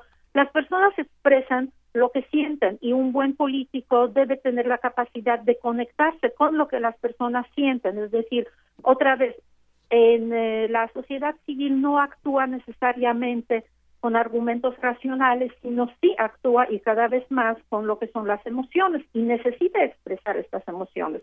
Entonces, como que regañar a, las personas que, que, están descontentas, que se enojan o que se sienten ofendidas por ciertas acciones del gobierno, pues me parece un poco constructivo, pero también creo yo que impuso una dinámica que precisamente hace como imposible de de que el, gobierno el gobierno como que se conecte vaya emocionalmente en un discurso aprovechando eh, eh, fechas simbólicas o aprovechando eh, eh, ciertos acontecimientos, eh, digamos, de la vida cultural para reconstruir el lazo. Yo siento, desgraciadamente, que de aquí a fin de sexenio, pues este lazo entre lo que es el gobierno y la sociedad no se va a reconstruir, ni en el sentido discursivo, ni en el sentido de apoyo, ni en el sentido de, eh, eh,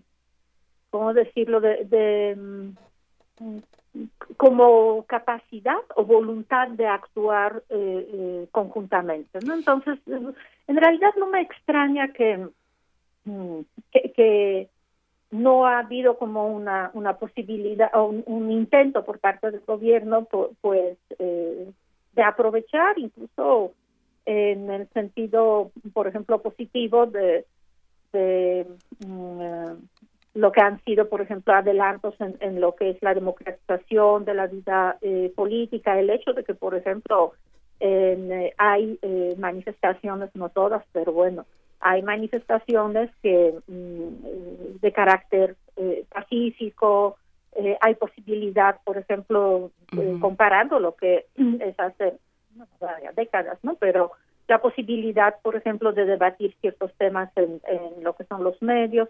Entonces, yo creo que, que mm, toda esa parte que, que el gobierno sí podría, por ejemplo, ya pensando en el aniversario del del 68, porque en cuanto a Ayotzinapa, pues la verdad no le veo mucho por donde el gobierno podría positivamente aprovechar. Creo que ahí su actuación ha sido como más de eso, como de negar, ¿no? De, de, atrincherarse otra vez en lo que fue su, posición eh, inicial. Pero, por ejemplo, la, la, el aniversario del 68, donde claramente podemos, eh, sí, sí, sí, no, tampoco por eh, virtud del gobierno, creo yo que fue más bien el esfuerzo de, los mexicanos como sociedad civil de construir este ámbito independiente, autónomo de parte del gobierno, ¿no?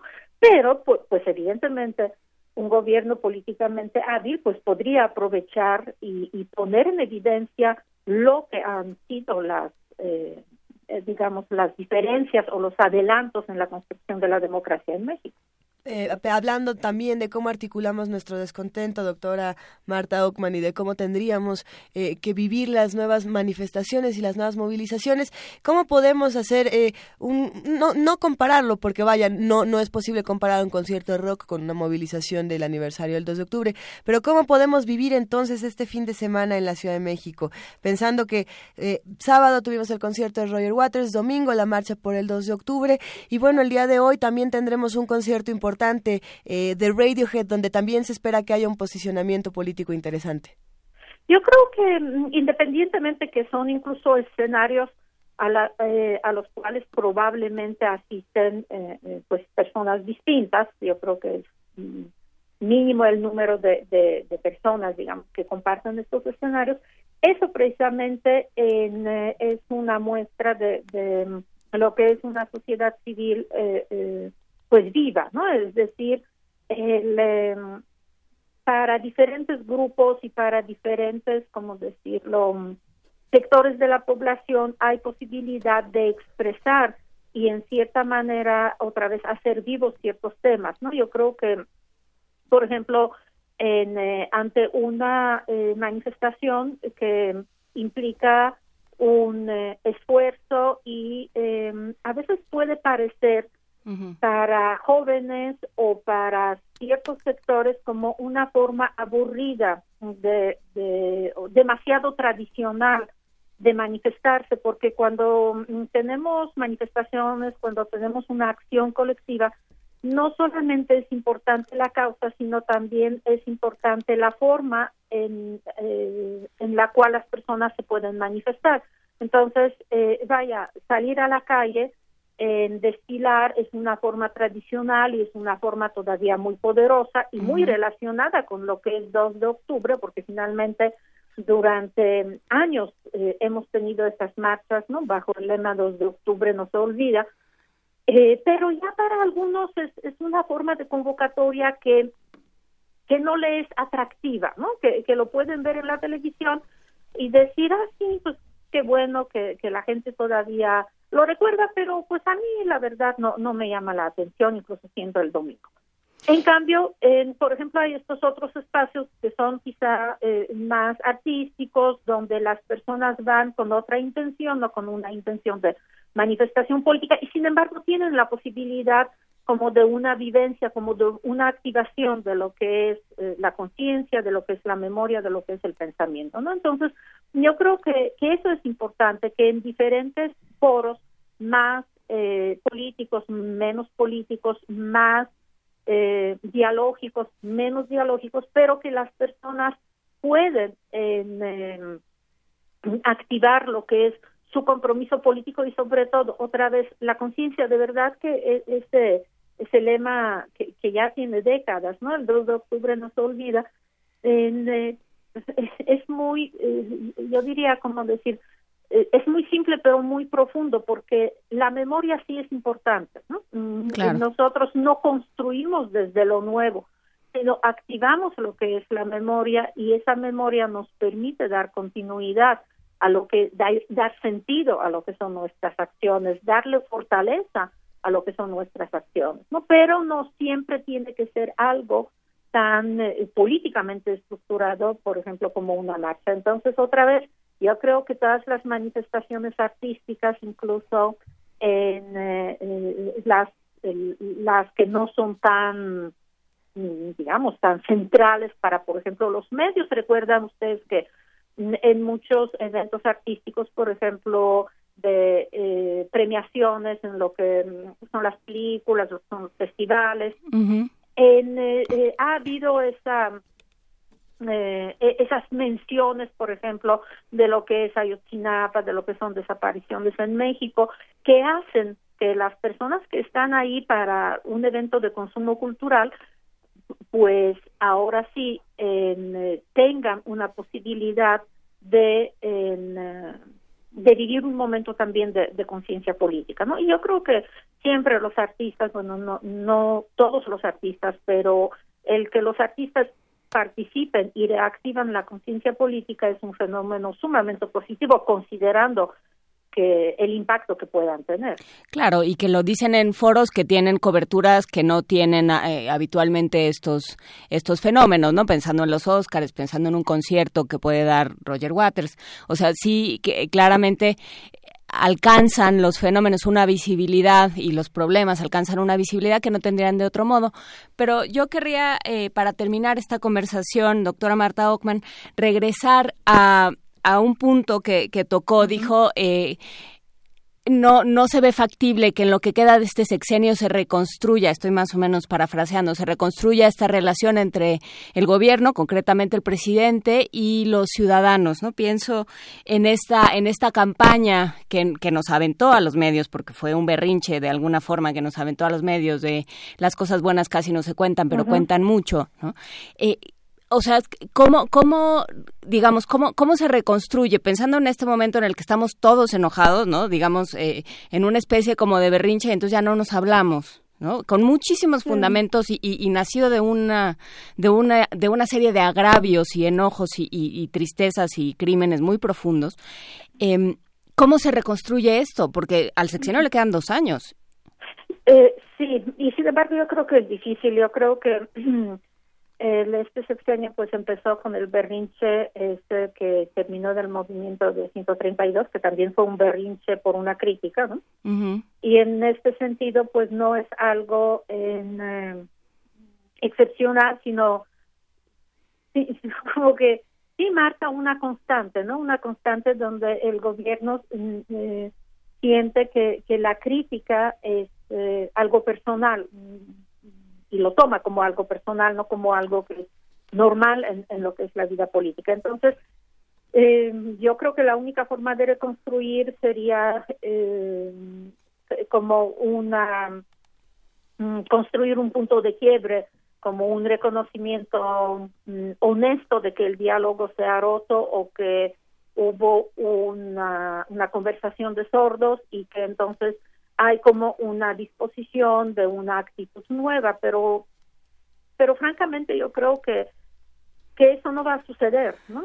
Y, y yo creo que mm, esos espacios de diálogo a lo mejor se van a estar construyendo más bien en torno a mm, pues sí, lo, lo que van a ser las próximas elecciones y lo que ya son los políticos que están eh, pues señalando su intención de, de, participar y en este sentido eh, por mucho adelantando lo que es la campaña, ¿no? Pero en cierta forma ya señalando mm, posibilidades de cambio, ¿no? Entonces yo yo creo sí tienen toda la razón, dos años es todavía muchísimo tiempo y y, mm, y podría ser una área de oportunidad teóricamente, pero francamente no lo veo porque necesita un cambio de actitud de gobierno que, que sería como algo totalmente revolucionario y, y como te mencioné, pues ni siquiera cuando estaba en, en, la campaña, pues Peña Nieto tomaba bien lo que eran mm, las críticas. No, ni cuando era gobernador. Y tenía esa capacidad de convertir las críticas en, que, que podían ser desactivadas en el momento, ¿no? De convertirlo en, pues ahora sí, en fenómenos, que digo, para la sociedad civil, pues qué maravilloso, ¿no? Que, que, que, que, pues han sucedido como como en 132, ¿no? Pero el eh, pero no no auguran realmente un, un, diálogo o, una posibilidad como de eh, de, esta conexión, por ejemplo, eso de, decir eh, que suceden muchas cosas buenas pero no se cuentan, en, en sí es una campaña que, que tiene como ese carácter de berrinche, ¿no? De, decir, eh, e, es que ustedes dan contra mí porque no, no cuentan lo bueno, ok. yo no digo que no pueda haber una campaña, siempre debe haber una campaña en la cual el gobierno presenta sus logros, presenta sus adelantos, pero no puedes conectarte con la sociedad civil regañando a la sociedad civil. Tienes que considerar que no, la sociedad civil en México ya no es un niño de cuatro años o de dos años que hace el berrinche, ya es una sociedad civil que, que tiene suficiente fortaleza como para establecer un diálogo pues realmente serio, ¿no? Como, pues no sé si, si mesas de diálogo, si algún tipo de, por ejemplo, de diálogo, por ejemplo, a través de los medios, pero realmente eh, eh, con una capacidad de que el gobierno escuche, porque lo creo yo que lo que necesita la sociedad civil en México es sentirse mm, escuchada, pero honestamente escuchada, ¿no? ¿no? No solamente decir sí, yo te permito, eh, por ahí eh, Hannah dijo, ¿no? De qué sirve la libertad de expresión eh, si yo grito y nadie me escucha. Entonces creo que esa es la frustración de la sociedad civil, ok, pues ya, ya tengo mucha más libertad para expresarme, para eh, plantear mis críticas, pero em, eso no ha sucedido. Y la otra eh, oportunidad perdida, pues normalmente se podía reconstruir estos diálogos en contra de lo que son esos enemigos simbólicos comunes, ¿no? Que evidentemente ahí el personaje de Trump, pues era un excelente personaje para un frente común entre eh, todos los mexicanos, incluyendo el gobierno, porque su discurso fue en contra, ¿no? De, lo, que es el eh, los mexicanos y, un discurso, pues, abiertamente racista. Claro. Eh, y pues otra vez una oportunidad, pues, totalmente perdida. O sea, yo creo que que pues no sé si, si falta de imaginación o... No, fue fallida por todos lados, no tendría que haber sucedido, cuando sucedió sucedió mal y todo... Exactamente. Todo fue fallido. Una, una oportunidad de, de construir frente común, de decir, somos mexicanos y, y reaccionamos de la misma manera, ¿no? Ante un fenómeno que, que pues no hay otra forma que eh, de, de interpretarlo, que son los ataques a los mexicanos simplemente para activar el voto eh, eh, pues racista y lo más conservador no de, de, estadounidenses. Y pues eh, pues es más bien otra otro motivo de quiebre otro motivo de, de, distancia otro motivo de enojo entre lo que es la sociedad y, lo que es el gobierno. Entonces pues a no ser que suceda algo que yo espero que no suceda no porque también pues evidentemente esas cuestiones como de de repente de, desastres naturales, ¿no? Que, recordemos lo que también, pues el aniversario de los eh, de los terremotos, ¿no? Que, fue el inicio de la sociedad civil organizada en México en el sentido así masivo de capacidad de organizarse. En, em, pero pero qué, qué dramático, qué trágico decir que pues a lo mejor la forma de reconstruir el lazo entre el gobierno y la sociedad civil sea un desastre natural que el gobierno sepa manejar, o sea, eso es, es, realmente, creo yo, la, la la prueba de lo pesimista que estoy sobre la posibilidad de reconstruir este, este entendimiento. No, esperemos que no suceda. Vamos, vamos a tener que seguir discutiéndolo, querida doctora Marta Ockman. Le queremos agradecer muchísimo por esta participación y por dedicarnos el tiempo para poder analizar a fondo cómo fue el concierto de Roger Waters, algo tan importante quizá para el activismo en el futuro de nuestro país. Le mandamos un gran abrazo y nos despedimos por ahora. Muchísimas gracias. Hasta luego. Muchísimas gracias y para que recordemos más o menos lo que dijo Roger Waters, este audio del concierto que recogió Frida Saldívar.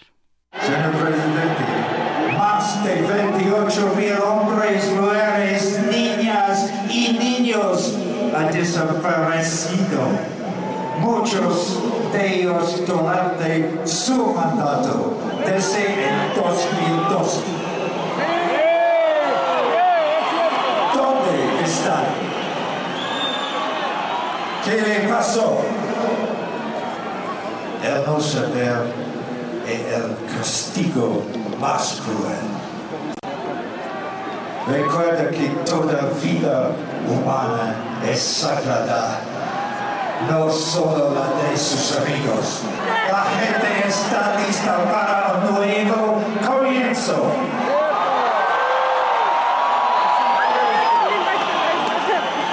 Es hora de derriba el muro de privilegios que divide a los ricos de los pobres. ¡Cierto! ¡Cierto! Sus políticas han fallado. La guerra no es la solución. Escuche a su gente, señor presidente. Los ojos del mundo lo están observando.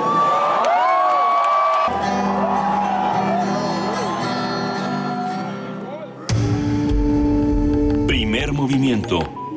Clásicamente diverso. Son las 8 de la mañana con 44 minutos después de tener esta charla, análisis profundo a Roger Waters que nos ha hecho disfrutar muchísimo y entender muchas otras cosas. Tenemos regalos. Tenemos regalos, sí, en efecto. Este, sí está bueno, está bueno pensar qué es lo que pasa cuando cuando todos vamos a un concierto y decimos, "Señor, está usted haciendo muy mal su trabajo, ya váyase." Buena conversación. Sí, habría que, pasar, que pensar, que es lo que yo siempre pienso, bueno, y se va y luego, ¿qué hacemos? Se va y luego, ¿qué hacemos? Digo, no, no porque se vaya, sino bueno, pues cómo reconstruimos las instituciones. también está la otra pregunta, ya se fue Roger Waters, ¿y ahora qué?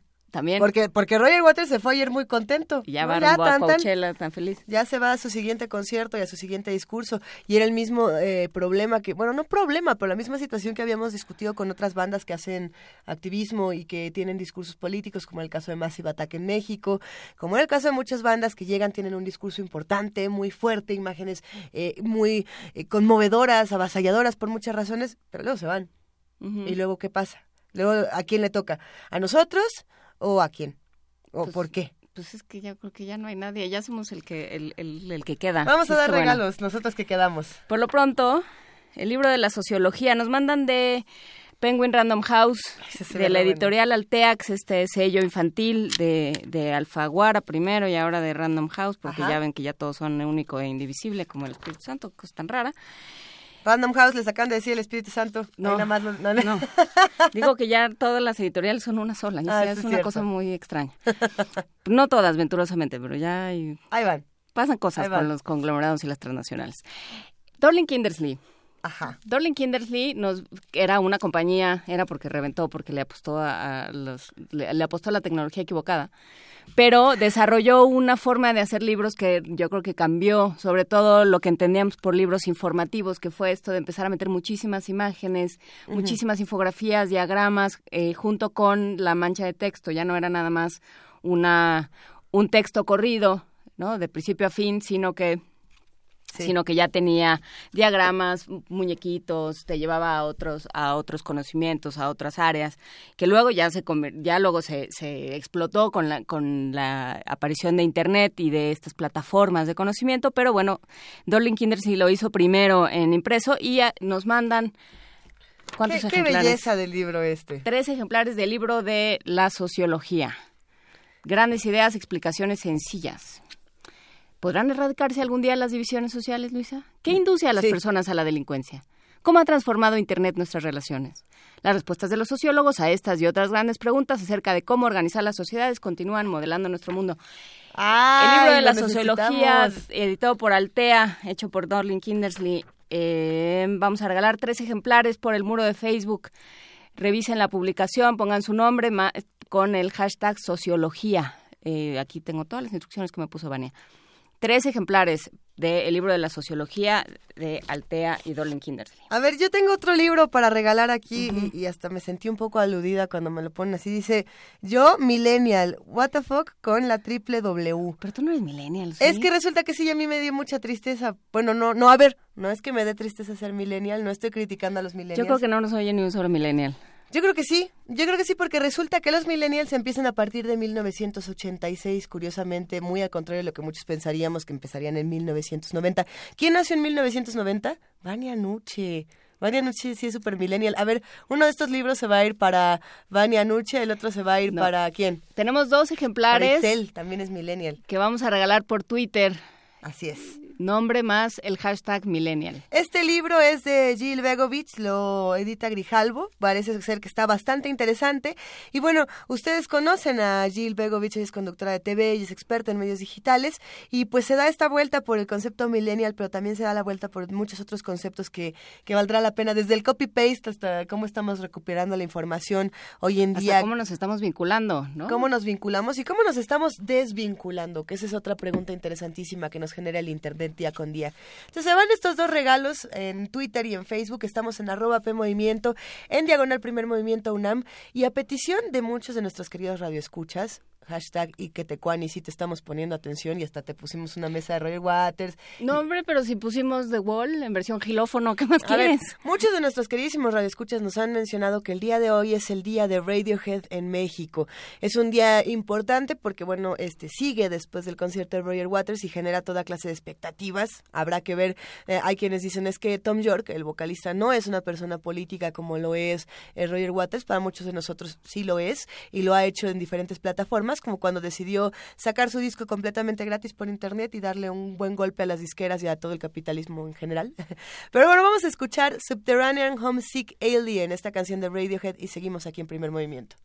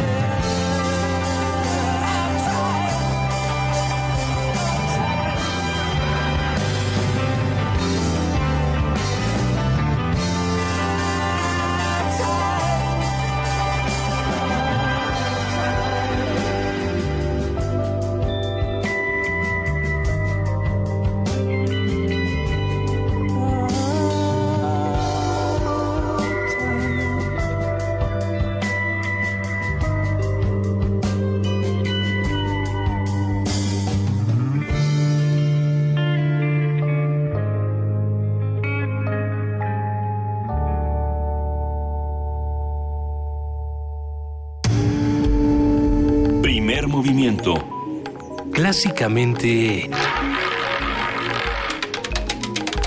Incluyente. Nos escriben en redes sociales a las 8 de la mañana con 54 minutos aquí ¿Que en dónde está Movimiento. Salvador Camarena? ¿Que dónde está Salvador Camarena? A ver, Salvador Camarena dijo la semana pasada, a quien admiramos, le mandamos un gran beso y un gran abrazo llenos de cariño y admiración, eh, que se iba a tomar unas cuantas semanas para luego regresar a este espacio. Pero nosotros les tenemos una gratísima sorpresa. A partir de la próxima semana se va a armar una muy buena rotación de, periodistas que nos van a compartir sus columnas en el espacio de las 8 de la mañana de los lunes. Así que estén pendientes porque eh, a mí, a mí me entusiasma muchísimo lo, lo que va a pasar a partir de la próxima semana en primer movimiento.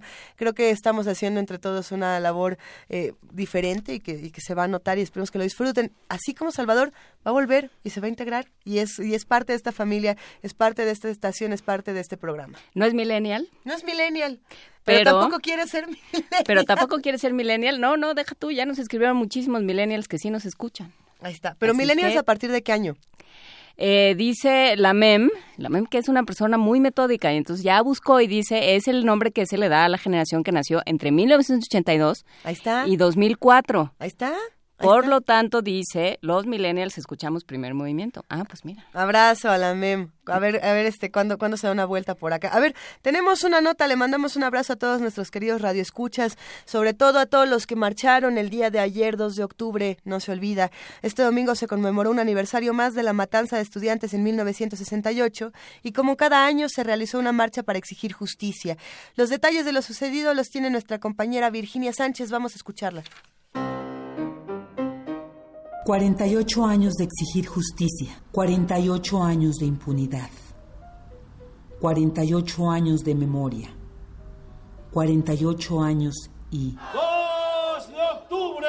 No se olvida. 2 de octubre no se olvida. Es de lucha combativa. 2 de octubre no se olvida. Es de lucha combativa. Este domingo se llevó a cabo la tradicional marcha para exigir justicia por la masacre de estudiantes en 1968. De manera puntual, justo al mediodía, salieron desde la Plaza de las Tres Culturas en Tlatelolco los contingentes encabezados por los integrantes del Comité del 68 rumbo al Zócalo Capitalino. Jorge Gaitán, líder del movimiento, nos comparte el significado de la marcha a 48 años de la masacre estudiantil. Una cosa sentimental de tanta masacre que hubo y los gobiernos nefastos que han continuado y que siguen asesinando a los mismos mexicanos. Por eso estamos aquí para terminar con esos gobiernos nefastos. Y la historia posterior abrió nuevas heridas, que este 2 de octubre se sumaron a la exigencia de justicia, como el caso de los 43 normalistas desaparecidos de Ayotzinapa, cuya presentación con vida fue una de las consignas unificadas en el acto. Habla la señora Hilda Legideño Vargas, madre de Jorge Antonio Atizapa Legideño, uno de los jóvenes desaparecidos. Desgraciadamente al, son 48 años, como usted dice, como pueblo pues no hemos hecho nada y es por eso que siguen ocurriendo más desgracias. Nuestros hijos venían a este evento, es por eso que fueron atacados porque andaban en búsqueda de, autobuses para poder trasladarse aquí. Así que para nosotros esto representa como algo, algo triste porque desgraciadamente atacaron a nuestros hijos. Y pues nosotros como padres vemos que tanta injusticia ha ocurrido desde hace 48 años y no se ha hecho nada como pueblo, no hemos hecho nada, es por eso que siguen ocurriendo pues más desgracias. Es por eso que convocamos nosotros como padres a que esto ya no se siga permitiendo. De lo contrario, habrá más Tlatelolco, habrá más Ayoxinapa, habrá más casos de, de desaparición, de asesinatos, todo por parte de gobierno. Así que si no hacemos nada, esto continuará. Así que tenemos que poner un alto a esto, como padres, como pueblo y todos unidos, porque nosotros como padres andamos buscando a nuestros hijos, pero deberíamos unirnos todas las causas, o de lo contrario continuaremos así. En el mitin participaron representantes del Comité 68, los padres y madres de los 43 normalistas, integrantes de la Federación de Estudiantes Campesinos Socialistas de México, estudiantes de la UNAM, del Instituto Politécnico Nacional y otras organizaciones sociales. Otros hechos que han marcado la historia reciente de México, como Aguas Blancas, El Charco, Acteal, Tanguato, Nochixtlán, así como el conflicto ejidal por los terrenos donde se pretende construir el nuevo aeropuerto de la Ciudad de México, fueron denunciados en el templete que dio voz a los oradores que encauzaron la movilización dominical. Doña Trinidad Ramírez, del Frente de Pueblos de Defensa de la Tierra, dijo lo siguiente. Qué bueno que somos de aquí, de este lado, y que seguiremos exigiendo justicia, porque se esclarezcan los hechos del 68, justicia, porque nos presenten con vida a nuestros 43 y porque no queremos estos megaproyectos que nos están quitando nuestra forma de vida, nos están arrebatando la tierra, que es todo para nosotros. Se recordaron a algunos dirigentes del 68 ya muertos, como Raúl Álvarez Garín, Fausto Trejo y el recién fallecido Nicandro Mendoza, entre otros. Mientras transcurría la marcha integrada por 7.000 manifestantes aproximadamente, trascendió que otro de los dirigentes históricos, Luis González de Alba, fue hallado muerto en su casa de Guadalajara sin que hasta el momento se conozcan los detalles. Miles de voces regaron nuevamente la memoria ciudadana para recordar que como hace 48 años, la impunidad es una constante en nuestro país. Para Radio UNAM, Virginia Sánchez.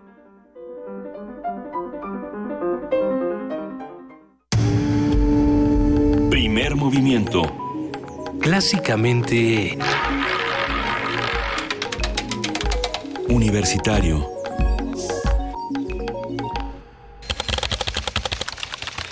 Corte informativo. La UNAM.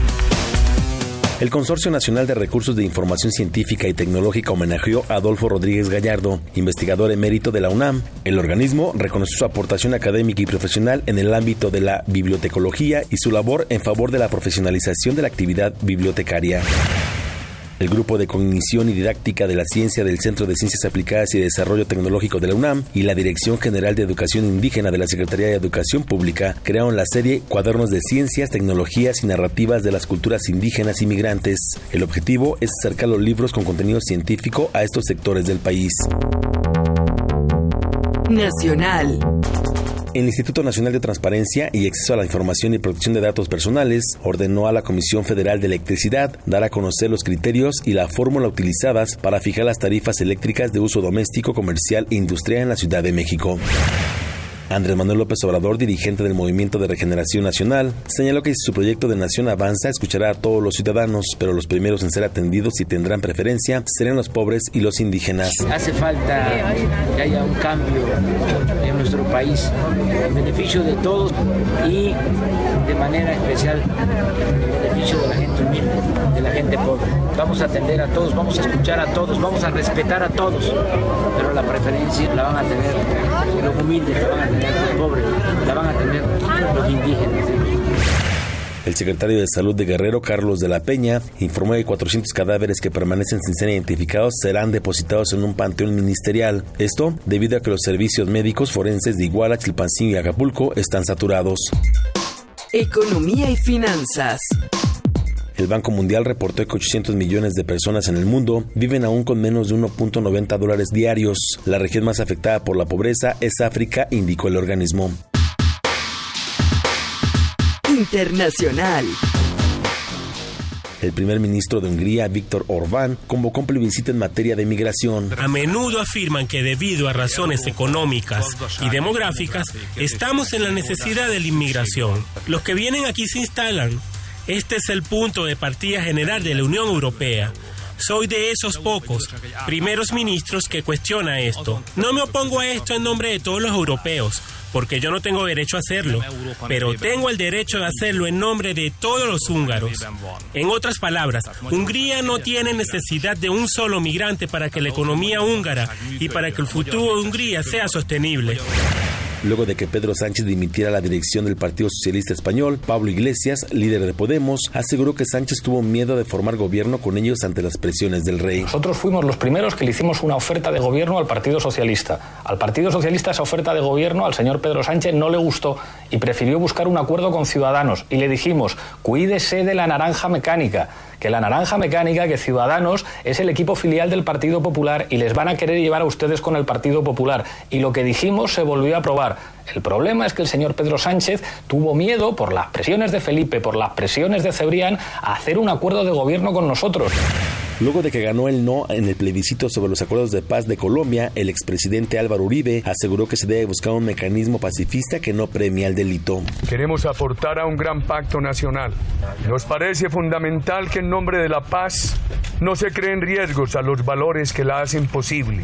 Insistimos en correctivos para que haya respeto a la Constitución, no sustitución, justicia, no derogación de las instituciones, pluralismo político sin que pueda percibirse como premio al delito, política social sin poner en riesgo la empresa honorable.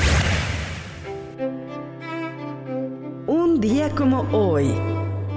En 1910 nació el poeta uruguayo Juan Cuña. Llegó a México en la década de los 60, exiliado durante la dictadura militar de su país. El pájaro que vino de la noche, seis sonetos humanos y Hombre entre luz y sombra son algunas de sus obras más reconocidas.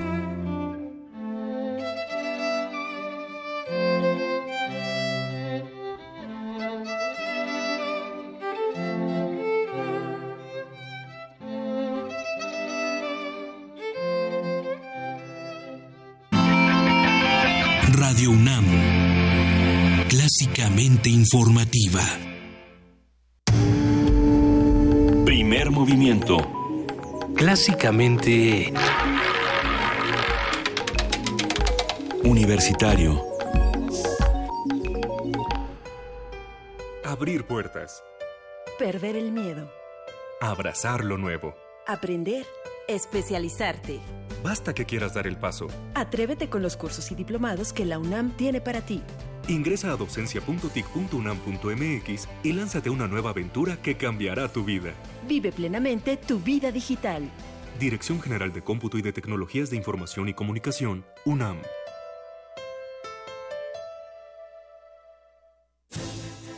Te propongo el reto de construir un México mejor, de hacerlo contigo. Por eso estoy aquí. Soy Enrique Ochoa, presidente nacional del PRI, y mi compromiso en los primeros 100 días al frente de mi partido es llegar hasta donde tú estás, para escucharte, sumar tu propuesta y que juntos la hagamos realidad. En el PRI somos de ir hacia adelante. Entra a retopri.com y vamos a debatir lo que el país necesita. Este es el reto PRI. Éntrale, es por México. NTC y la Secretaría de Cultura te invitan a conocer Filmin Latino, una plataforma digital con más de 1.770 películas nacionales e internacionales, clásicos, estrenos, documentales. La sección Gratis MX tiene una cuidadosa selección de largometrajes y cortometrajes mexicanos a los que puedes acceder de forma gratuita. Para más información, visita www.filminlatino.mx. Estados alterados. Una reflexión sobre arte, literatura y drogas. Los estados alterados de conciencia nos han brindado obras emblemáticas en el ámbito musical, artístico y literario. Pero ¿cuál, es, la historia, de sus autores? Convocan Difusión Cultural UNAM, Cátedra Extraordinaria de Fomento a la Lectura, José Emilio Pacheco y Museo Universitario del Chopo. 11 y 12 de octubre, Auditorio del Museo Universitario de Arte Contemporáneo. Horarios e inscripciones en universodeletras.unam.mx.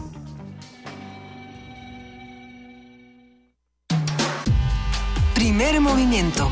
Podcast y transmisión en directo en www.radiounam.unam.mx.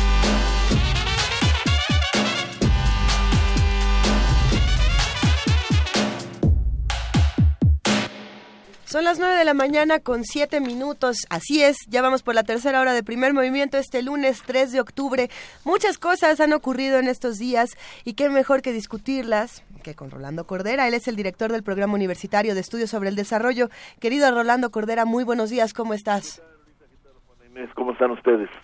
Muy bien, muchas gracias. A ver, eh, política y años de penuria. Rolando Cordera, ¿así vamos a empezar el lunes? ¿Por qué bueno, queremos? mira, y, y, una y otra vez, y, y, y quizás esta semana nos lo confirmen con sus cifras, análisis, diagnósticos y proyecciones, eh, eh, el Banco Mundial y el Fondo Monetario, que inician su, su tradicional reunión de, de, de, de otoño en, en Washington en, en dos días, eh, se nos eh, habla de que el mundo habría entrado o, o, o ya navega en un canal de, de muy bajo crecimiento que eh, está afectando la recuperación posible que, que incluso la de la de los Estados Unidos que ha sido la recuperación más eh, notoria de los últimos de los últimos años. Y se impone la idea la fórmula de que el mundo podría estar entrando en algo así como como un estancamiento secular queriendo decir con esto una perspectiva de largo plazo de evolución económica eh, muy lenta, con eh, una creación de empleos consecuentemente también muy lenta, que se verá además afectada por lo que también nos han anunciado los estudiosos, que es el gran cambio tecnológico que está teniendo lugar en las relaciones laborales, con resultados netos, pues muy desalentadores en lo inmediato, Claro. porque lo que quieren decir es eh, eh, la sustitución del, del trabajo humano por eh, eh, los robots, ¿no? O- Entonces, eh, en esa perspectiva, pues tenemos que hablar de, de, de, de penuria, ¿no? De penuria para, para las sociedades, no solo para las que ya están acostumbradas a vivir en la penuria y dentro de la penuria. Alguien diría que incluso México es, eh, es pionero en esta materia, ¿no? Lleva 30 años de un crecimiento muy por debajo de las necesidades sociales elementales. Pero eh, incluso en los países más avanzados, los más poderosos, los que están ma- mejor preparados para enfrentar las veleidades y las contingencias y, y, y la- y las incertidumbres de, de la economía, de este tipo de economía que no habíamos conocido, tan interconectada y al mismo tiempo tan carente de regulaciones, ahí también se, se habla de, de una reaparición de la penuria, claro, en nuevas circunstancias, las circunstancias de la hipermodernidad que, que se abrió paso a fines del, del siglo XX, pues con la irrupción de todo lo que es la computación, ¿no? Entonces, yo pienso que la única manera de enfrentar esta perspectiva es, por un lado, exigir una austeridad, ya no una penuria, una austeridad equitativa. Es decir, una austeridad que afecte de manera desproporcionada, empezando por los menos vulnerables o los más privilegiados, hasta llegar a los más vulnerables que deberían más que ser afectados por la austeridad, por la austeridad, ser protegidos por la sociedad. Y en estos términos hay que pensar antes de que esto se convierta en una muy mala manera de convivir en las sociedades. Esa es mi preocupación y este era el mensaje. Antes de que esto se convierta, Rolando, creo que tienes que ver un poco hacia atrás, porque creo que ya eso, lo, o sea, ese barco ya zarpó, ya se está convirtiendo. vale, vale, tocado, tocado. este, eh, ahorita me recuerdas, eh, estoy, leí apenas hace un par de días, no, ayer una columna en el periódico, creo que el Crónica, eh, bueno, pero salió publicado en todos lados, los resultados de la encuesta de, de criminalidad, ¿no? Claro. Eh, de violencia. Sí, de este, victimización, sí. Es pasmoso, ¿no? Los resultados son de pasmo. ya no es, eh, ya no son los reductos allá sumidos en la sierra o en la selva de Guerrero, este, ahora Michoacán. Es, es, es en buena parte del país la que está sufriendo esta, esta andanada, ¿no? De, de violencia como eje de cualquier tipo de relación comercial, económica, social, eh, familiar, etcétera, ¿no? Sí, tiene, tienes toda la razón. Es decir, el destino nos alcanzó, es lo que tú quieres decir. El destino nos atropelló. Eh, o sea, esta, esta mañana se manifestaron eh, los, los adultos mayores, ¿no? los ancianos en Grecia contra estas políticas de austeridad, porque claro, a quién recortas, eh, y volvemos al tema inagotable de los recortes, pues que recortas los, las ayudas sociales, y entonces los ancianos dicen es que nos estamos muriendo de hambre. Sí, y en Grecia ya tiene tiempo, ¿no? en, Grecia tiene tiempo, claro. México también. Es el caso más extremo, ¿no? de, de, de, esta manera tan eh, asimétrica, ya, o digámoslo abiertamente, tan injusta, ¿no? De, de, aplicar estos métodos, estas prácticas eh, de austeridad supuestamente dirigidos a, a, crear un futuro mejor eh, porque se habrán abatido las cargas de, de la deuda, ¿no? nosotros conocemos de eso.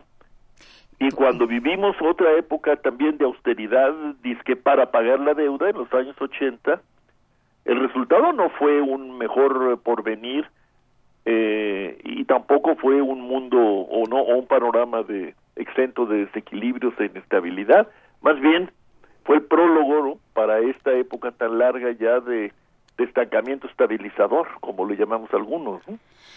Sí, y yo creo que sobre este tema habrá que discutir porque hay ya conceptos que, que los economistas están poniendo sobre la mesa, como el de renta básica, que a ver si exploramos más a fondo. fíjate que, este miércoles, aprovecho el comercial, espero que no me, no me cobren. No, no, no, adelante. Este miércoles en, el en, en la batería esta en la que estoy participando, que se llama Observatorio Cotidiano, a mí me toca los miércoles de nueve y media a diez de la noche. En TV UNAM. En TV UNAM voy a, voy a hablar con dos colegas precisamente sobre el tema que acabas de mencionar, sobre el tema de renta básica o ingreso mínimo garantizado, etcétera, las diferentes opciones que están eh, poniéndose en juego o reclamándose en el mundo, ¿no? Ahora, esto está muy bien.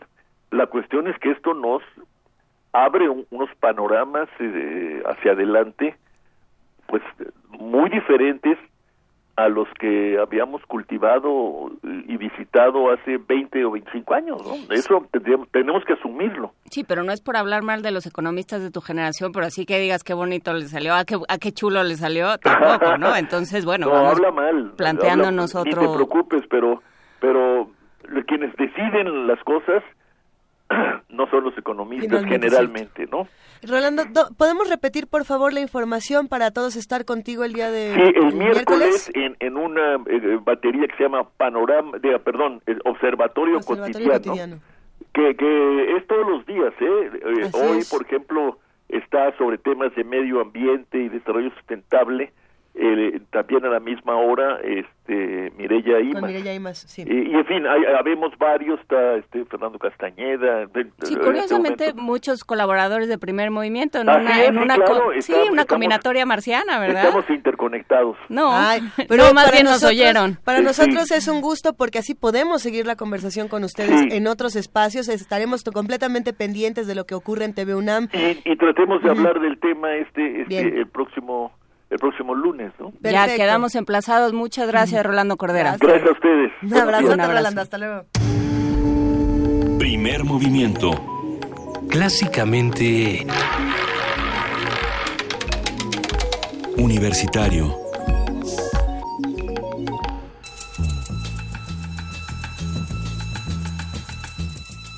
Es hora de poesía necesaria.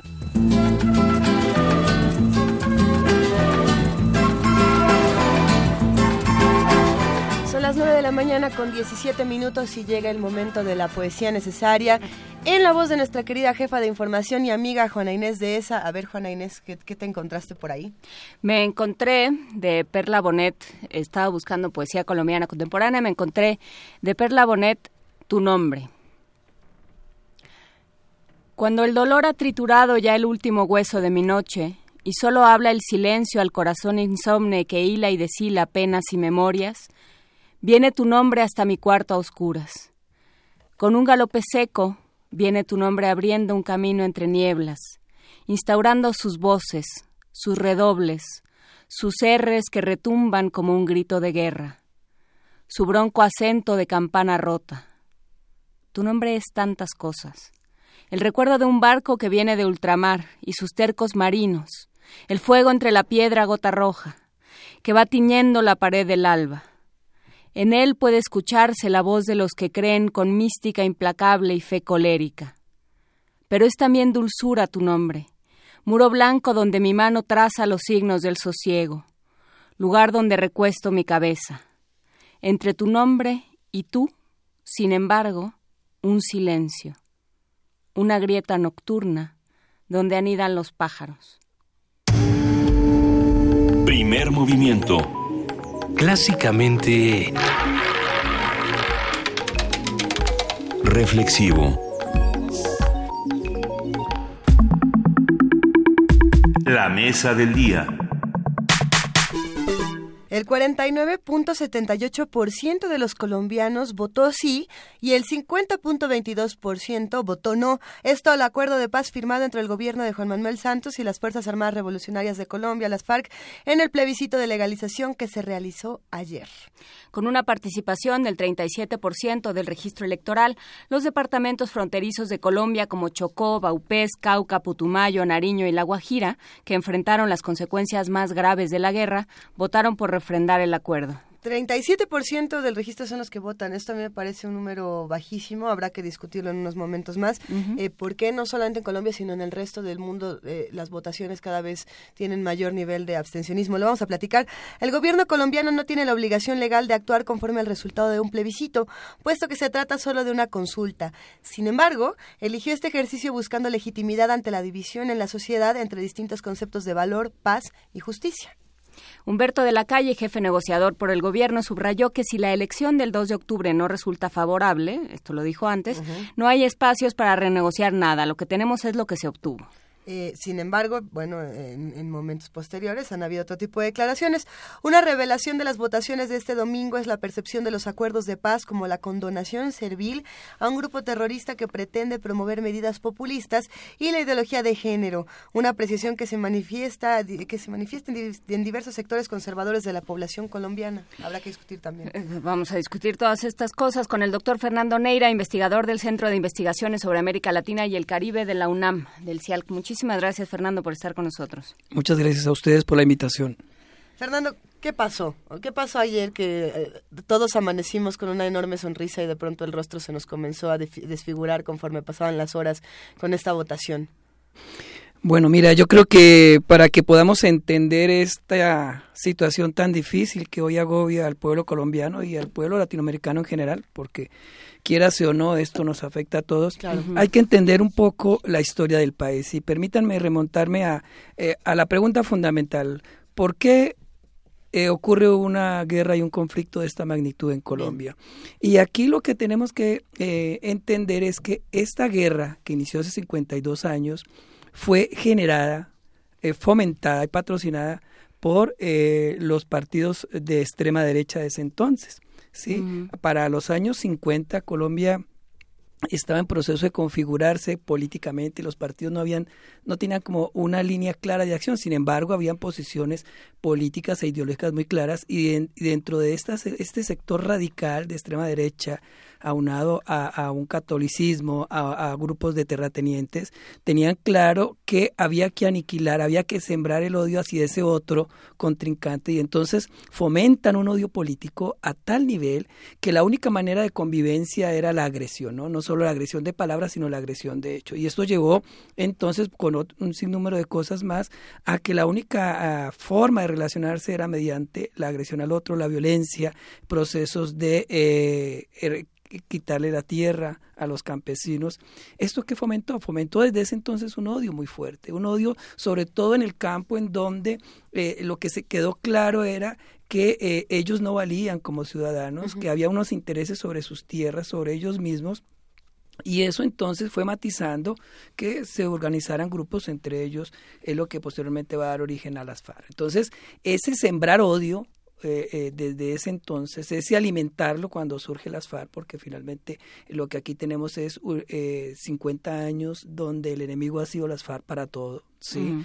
Y en esa medida entonces es sembrar en la sociedad un odio que 50 años no lo pueden borrar de la noche a la mañana. Entonces aquí la responsabilidad del inicio de la violencia tiene que ver con estos sectores que hoy en día son casualmente los que están eh, pregonando por no aceptar unos acuerdos de paz bajo la premisa de que se están eh, eh se, están perdonando crímenes de lesa humanidad, pero en el trasfondo hay otro tipo de intereses, más de carácter económico, más de carácter estratégico, eh, hay, hay una serie de intereses políticos muy fuertes. Entonces, creo que un primer elemento para entender el resultado es ese, ¿sí? una violencia que formó odios, unos odios que se fueron alimentando con el paso de, los, de las décadas, ¿sí? A lo cual se suma, pues obviamente, todo lo que fueron las matanzas, todo lo que fueron los secuestros, todo ese accionar de la guerrilla que obviamente alimentó más ese, ese odio eh, popular. Eh, perdón, en, en, lo económico, esta parte me, me ha llamado mucho la atención. ¿Qué significaba el sí? El sí a la paz en Colombia, sí, sí, eh, en la parte económica, ¿cómo, cómo habría una repercusión en ese sentido? ¿O por qué se tendría miedo al sí desde la parte eh, de las finanzas? Bueno, eh, obviamente uno de los sectores más golpeados es el, es el sector campesino. Por el, el, sí le hubiera brindado la posibilidad a ese sector, obviamente, de tener unos beneficios, de tener una mayor inversión social, hubiésemos tenido que enfrentar, el Estado tendría la necesidad de enfrentar alternativas de solución para la crisis del campo, para mm, mejorar las condiciones de desigualdad social, tomando como referencia el índice de Gini que va de 0 a 1, donde 0 es nulo y 1 es el máximo nivel de desigualdad del campo, está atravesando cerca del 0.8. O sea, estamos ante una problemática muy delicada en donde el campo históricamente en Colombia ha sido abandonado. Estamos hablando de más de 7 millones de desplazados que provienen precisamente de estos eh, sectores campesinos, de estos sectores rurales. No es al azar que la gente que vivió la violencia haya votado a favor de la paz. Curiosamente, quienes votaron en contra de la paz es los que no la han sufrido tan directamente, como es el caso de las ciudades y ciudades que de alguna manera tienen esta influencia de estos sectores de extrema derecha. A ver, ¿y cómo se llega al día de ayer? Porque, bueno, fue, fue un proceso larguísimo, ¿no? Fueron 52 años de guerra y eh, en qué momento se empieza a, redibujar sobre todo porque por, lo que podemos aprender desde México, pero cómo se empieza a redibujar la conversación de alguna forma para que se pudiera llegar al día de ayer. Obviamente que un elemento que presente en la historia de Colombia ha sido la necesidad de alcanzar la paz. Es decir, si bien ha prevalecido este, este problema de, de los odios, de los temores, de la angustia por la guerra, siempre a lo largo de la historia, desde el mismo momento en que inicia la violencia, eh, hubo gestores de paz, ¿no? Eh, la paz ha sido un anhelo de este país como es el anhelo de muchos países en el mundo.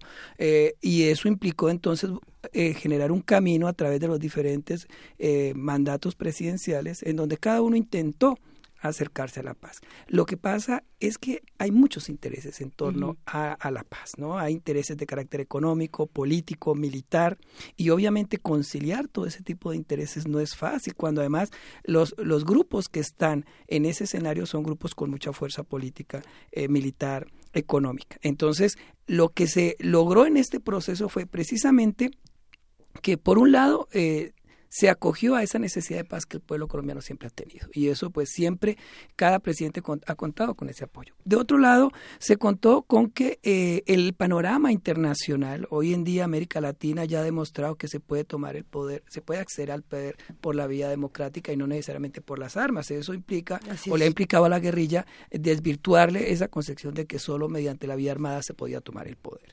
Otro elemento que ha incidido es que, claro, estos grupos eh, hoy en día también no tienen el mismo poder poder eh, político y territorial que tenían hace dos décadas. Y de alguna manera entonces hay un grado de vulnerabilidad en ellos que es manifiesta. Un aspecto fundamental para llegar a este proceso es que las partes entendieron algo fundamental ni el Estado pudo derrotar a la guerrilla, ni la guerrilla fue capaz de tomarse el poder. Entonces, ante ese nivel de cosas, no quedaba otra cosa más que dialogar. ¿no? El diálogo era una necesidad precisamente porque había una serie de elementos que ya demostraban que no se podía seguir en este proceso. Y de otra parte, hay que reconocer el apoyo internacional, todo lo que ha sido la participación de la Unión Europea, de Noruega, de los países como eh, Cuba, Venezuela, Chile, eh, la mediación papal, el tema de Naciones Unidas, en donde a nivel mundial, claro que hay una preocupación, porque el mundo lo que menos quiere son procesos de confrontación armada y que se siga este tipo de conflictos. Y si se llega hasta todo,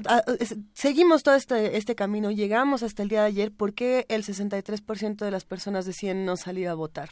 Bueno, ¿qué pasó ahí? Además, eh, nada más para apuntar, si tomamos en cuenta que en el Brexit fue el 72% de la población la que salió a votar. No, la que no salió a votar. En el Brexit es el mismo nivel de abstencionismo, de la misma manera que en nuestro país también, ¿no? Si no, me equivoco. En un momento revisamos esa información.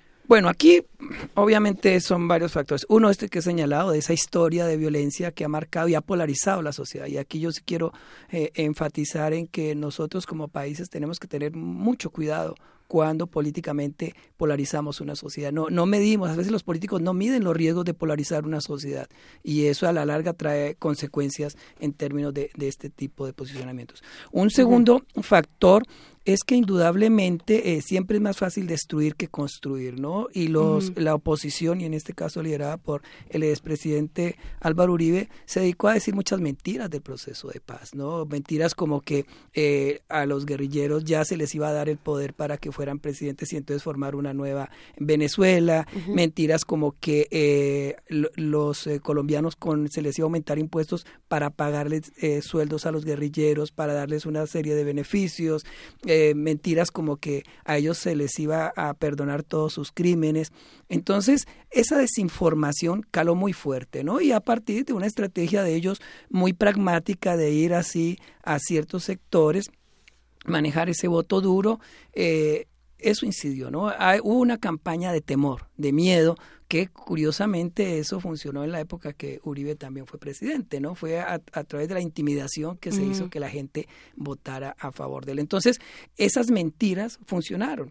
A eso, bueno, le podríamos añadir situaciones menores, pero que tuvieron una incidencia y es el, tema climático. Digo, el Caribe está en este momento con una tormenta tropical muy importante.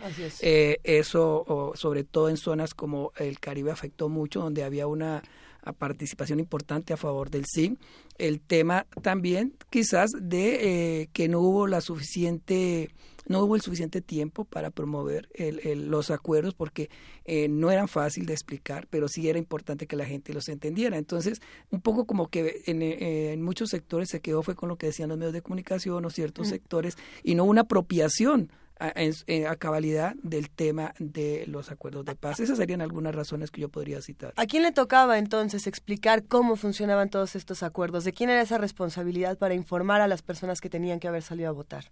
Bueno, el Estado hizo un esfuerzo, el gobierno hizo un esfuerzo importante a través de, diferentes sectores, incluso muchos ministros, muchos gobernadores se les dio licencia para promover el sí. Lo que pasa es que también no hubo mucho tiempo, ¿no? Eh, el tiempo fue corto, eh, a eso hay que entender pues que ya los procesos se eran cortos en la medida en que esto tenía que salir en estos tiempos, porque ahorita viene toda la discusión de la reforma fiscal y eso no se podía juntar por el, por el tema político que eso implicaba.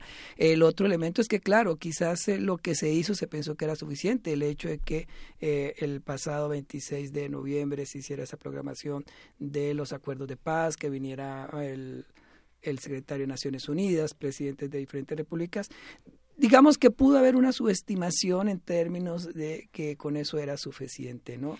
Ayer escuchaba a una mujer eh, hablando de las, las elecciones en Estados Unidos y decía, yo ya sé que Hillary va a ganar, entonces yo no voy a salir a votar porque no me quiero manchar las manos. O sea, va a ganar y entonces que gane, pero yo no quiero votar por ella.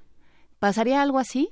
¿Habría algún tipo de, algún razonamiento similar? Aquí un poco el, el, el, razonamiento pudo haber sido por el tema de que muchos que eh, querían votar no lo hicieron explícito por la vergüenza de decir no. Es decir, obviamente en un país como Colombia estar en contra de la violencia pues es difícil de aceptar. Sin embargo, había muchas personas que estaban en contra de, de votar a favor de la paz, pero no lo hicieron público. Entonces, incluso aquí grandes perdedores es eh, las encuestadoras. Las encuestadoras daban eh, como ganadora sí en cerca de un 60%. Se atribuía que, que solo un 30% iba a votar por el no. Entonces, aquí ellos son los grandes perdedores. Y tenemos que hablar de los perdedores, ellos pierden también la paz, obviamente, porque pues era la, posibilidad para para eh, lograr hacer un cambio. Eh, preocupa el nivel de abstención, eh, y no solo en estas, sí, porque además esto es una abstención histórica, pero debe preocuparnos en América Latina porque es una, una apatía una apatía de participación, de compromiso. Y entonces si no tenemos participación y compromiso, no podemos después desgarrarnos las vestiduras diciendo por qué el gobierno no hace, por qué los partidos no hacen. No, creo que debemos fomentar que, que entendamos como ciudadanos el poder del voto, ¿no? En, el sentido que lo queramos asumir. Que vaya, podríamos decir que no es lo mismo el voto en Colombia que el voto en México y de cualquier manera sigue siendo la única herramienta que podríamos tener para articular o no un tipo de movimiento en cualquiera de los dos países. Eh, pero yo me pregunto, teniendo esto como está, ¿qué va a pasar? O sea, ya estamos aquí, ya estamos en el no qué va a pasar en las próximas semanas. Yo me iría un poquito, antes, y preguntaría qué hubiera pasado. Porque, ah, porque lo, lo, que está diciendo el doctor Fernando Neira es, eh, hubo muchas mentiras sobre lo que iba a pasar. Este, se habló de que iban a llegar al poder, se habló de perdones absolutos. Y, y, y qué hubiera, qué sí hubiera pasado si hubieran dicho, si hubiera ganado el sí. Bueno, algo importante eh, que hay que tener presente es el tema que la misma guerrilla es consciente de, la necesidad de eh, generar paz, ¿no? Hoy el comandante Timochenko hablaba de que ellos, eh, pese al resultado, se van a mantener eh, a favor de los diálogos de paz. Creo que, que eso es importante, es decir, ya hay una vocación de paz desde el mismo grupo insurgente, hay una vocación de paz a nivel nacional y en esa medida el sí lo que hubiese favorecido era el iniciar el camino a la paz, ¿no? Con la firma de los acuerdos, incluso con el con el plebiscito a favor del sí, la paz no estaba garantizada porque la paz es un proceso, pero sí tendríamos abonado un camino más expedito para precisamente consolidar a, partir del acto legislativo, a partir de una eh, ley de amnistía que se a los guerrilleros, hacer un proceso de incorporación a la sociedad civil, ¿no es cierto? Entonces, ahí ya hubiéramos ganado porque el que el mismo hecho de la que la guerrilla no esté en el monte, de que eh, haya un, un, cese al fuego bilateral, el que la, la, guerrilla quiera incorporarse a la sociedad civil con el derecho que tiene a ser parte de una ciudadanía, el tema de que económicamente eso habría nuevas posibilidades, ya no es estar pensando en invertir eh, cantidades enormes del presupuesto en guerra, sino es invertirla en desarrollo. Porque finalmente una cosa bien interesante de los acuerdos, cuando uno los mira en su generalidad, eh, finalmente lo que hay en los acuerdos es lo que está en la Constitución. O sea, lo que pide la guerrilla, lo que piden estos sectores es que se cumpla lo que dice la Constitución, el, el, respaldo al campo, mejorar las condiciones de salud, de educación, de trabajo de estos sectores que han estado marginados, unas mejores condiciones de vida para la población en general y otros factores que están eh, contemplados en la Constitución y que pues obviamente lo que se pide es que se que se cumplan. No cerca de un 60% de lo que se plantea en los acuerdos de paz son cosas que están ya normados constitucionalmente y se pide que se cumplan. Voy, voy a tratar de resumir un poco lo que nos están diciendo en redes sociales, ya que hay muchísimos comentarios de los radioescuchas, eh, casi todos mandando un gran abrazo y agradeciendo eh, tu análisis, doctor Fernando Neira.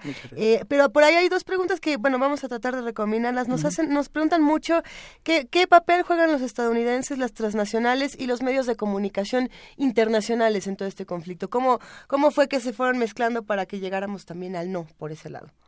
Claro, ese, es un, un, tema muy importante y qué bien que, que los eh, nuestros eh, interlocutores a partir de las redes lo, plantean. Mire, aquí eh, se ha hablado, hay diferentes autores que señalan que obviamente el no está enmascarado en esa idea de seguir teniendo el control territorial de ciertas zonas. ¿De, ¿De, dónde vienen los desplazados de zonas que tienen una riqueza ecológica, que tienen una riqueza en términos de minerales. Y, y, en esas zonas, ¿quiénes en este momento están teniendo el mayor control? Pues los grupos paramilitares.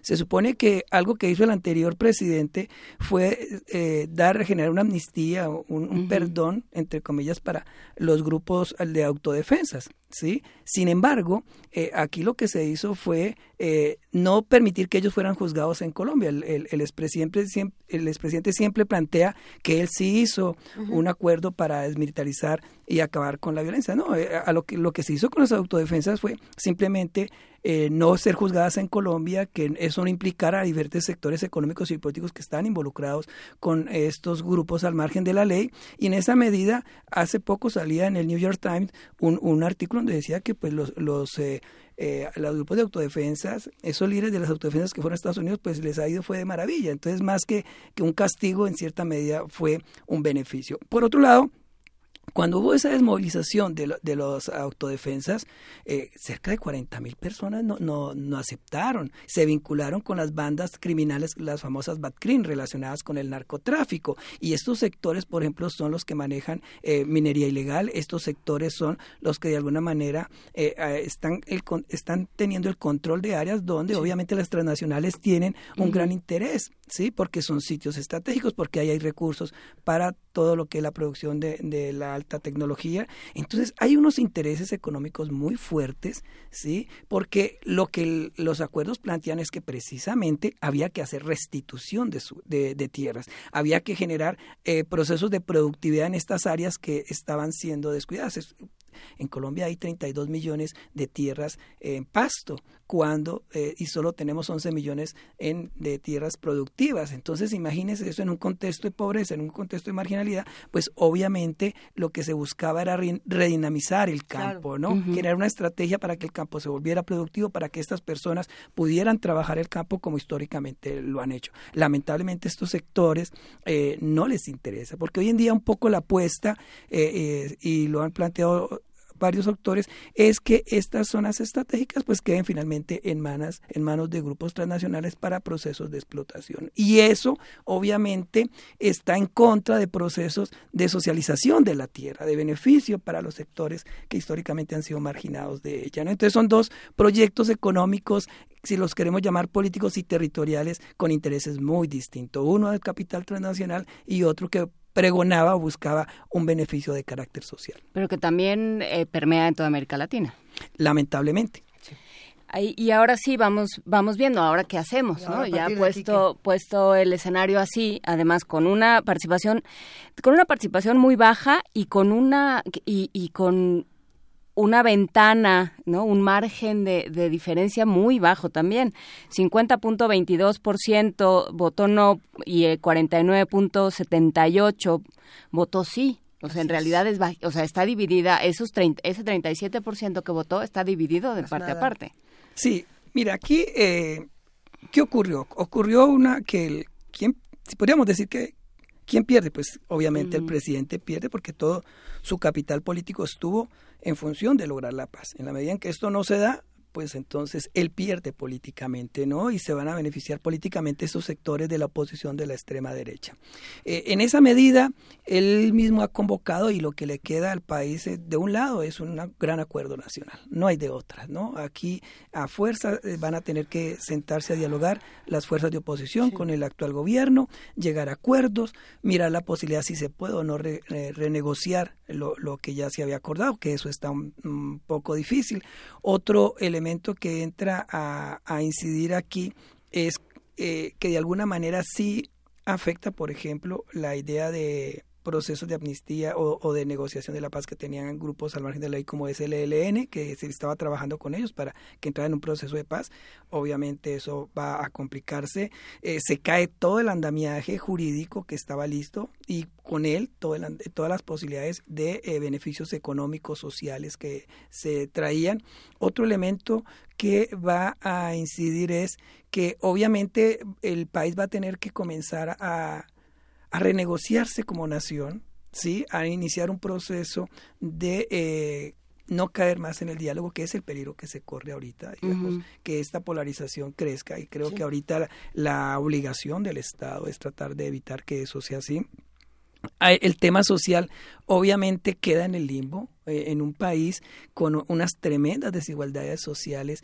Esto es muy preocupante porque no vemos por dónde esto pueda mejorar una condición o llegar por lo menos a unos consensos de generar beneficios a, corto, mediano y largo plazo para el país.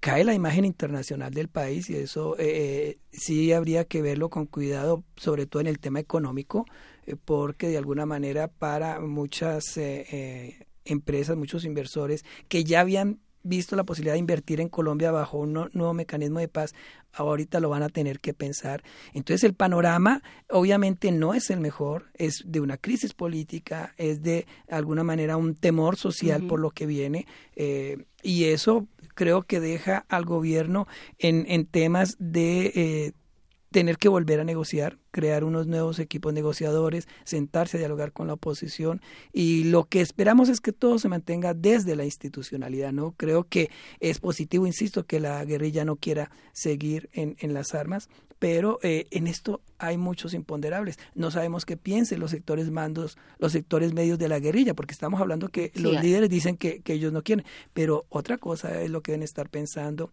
los eh, mandos medios de la guerrilla. Entonces, ahí tenemos una, una serie de eh, incertidumbres que solo con el paso de los días se van a ir aclarando. Se habla de que ahora un camino podría ser convocar a una Asamblea Nacional Constituyente, que eso en su momento fue lo que pidió la guerrilla, incluso el, mismo grupo opositor pidió eso. Hoy en día se habla de esa como una posibilidad. Sin embargo, eso no es tan fácil, ¿no? Es, es convocar a, a diversos sectores políticos, políticos, eso implica tiempo, implica recursos y creo que ha habido un desgaste económico, político, que como que en este momento no es eh, el mejor, ¿no? Pero obviamente hay una voluntad política en general en todos los sectores y eso hay que abonar. Todo esto se, se, va a seguir discutiendo en la jornada de análisis sobre paz y transformación del conflicto armado en Colombia. Eh, esta, estas conversaciones el 6 de octubre de, de, este año, de 10 a 14 horas en la Torre de Humanidades. Cuéntanos un poco más sobre estas jornadas.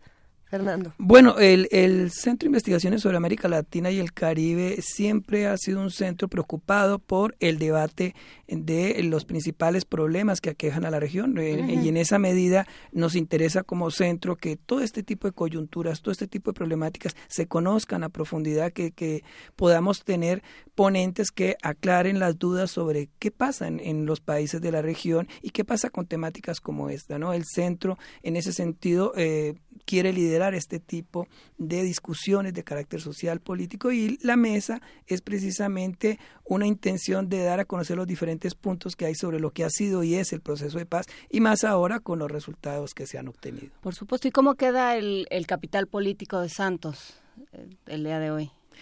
Porque esa es la... Bueno, e, ese es el tema, ¿no? Digamos que el, capital político de él queda muy bajo. Eh, curiosamente, eh, en una encuesta que se hizo de sobre eh, imagen política del presidente Santos y el presidente Uribe, Santos alcanzaba el 30%, o sea, la imagen del presidente está en el 30% y Uribe sacaba el 50%. Entonces, bajo un escenario así, y ese es un elemento que incidió, es decir, el gobierno ha tenido un desgaste de seis años, ¿sí? Por sus políticas, por los resultados, y en esa medida eh, apostarle a un proceso de paz obviamente le va a hacer caer más ese mínimo capital que tenía, pero que de alguna manera a nivel internacional le había ganado una presencia importante. Entonces, creo que ahorita lo que le queda al gobierno es tener la capacidad de manejar la crisis. En las crisis se conocen realmente a los partidos, a los gobiernos, y en esta crisis van a tener que saber manejar la situación. De no ser así, creo que para ellos como eh, partido político y en general para la política del país vienen tiempos muy magros. Pues habrá que seguirlo platicando, doctor Fernando Neira, investigador del Centro de Investigaciones sobre América Latina y el Caribe de la UNAM. Repetimos. Queda hecha la invitación a esta jornada de análisis sobre paz y transformación del conflicto armado en Colombia este 6 de octubre al, de 10 a 2 de la tarde en el auditorio Leopoldo Sea de la Torre 2 de Humanidades. Vamos a poner la información en redes y platicaremos, eh, seguiremos este asunto a ver cómo, cómo va. ¿Le parece bien? Claro que sí, con mucho gusto. Muchísimas gracias. Bueno, a usted. Vamos a escuchar ahora un poco de Bambuco Colombia. A ver, ¿qué vamos a escuchar, querida Juana Inés? Muy antioqueño.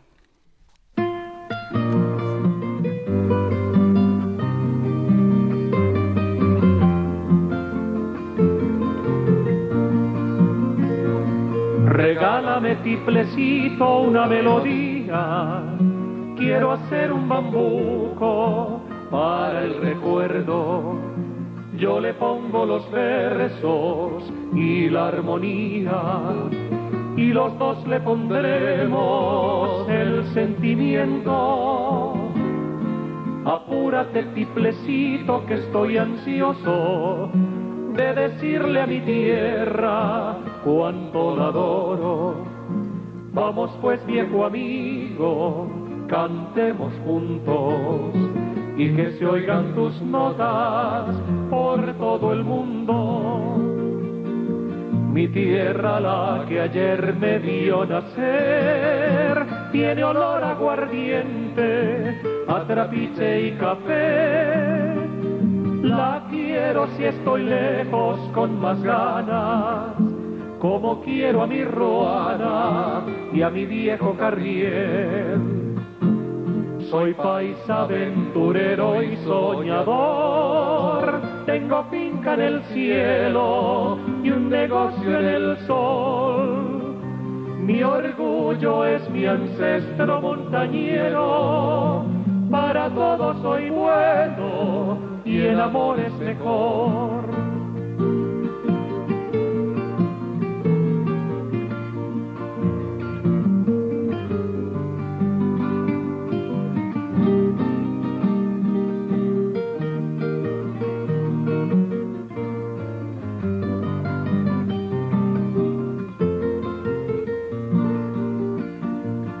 Tierra la que ayer me vio nacer tiene olor a aguardiente, a trapiche y café. Como quiero a mi Ruana y a mi viejo Carrier. Antioquia de mi patria corazón, cuando digo tu nombre, se estremece mi voz. Por toda tu grandeza y hermosura, ya no hay duda ninguna, antioqueño es mi Dios. Por toda tu grandeza y hermosura, ya no hay duda ninguna,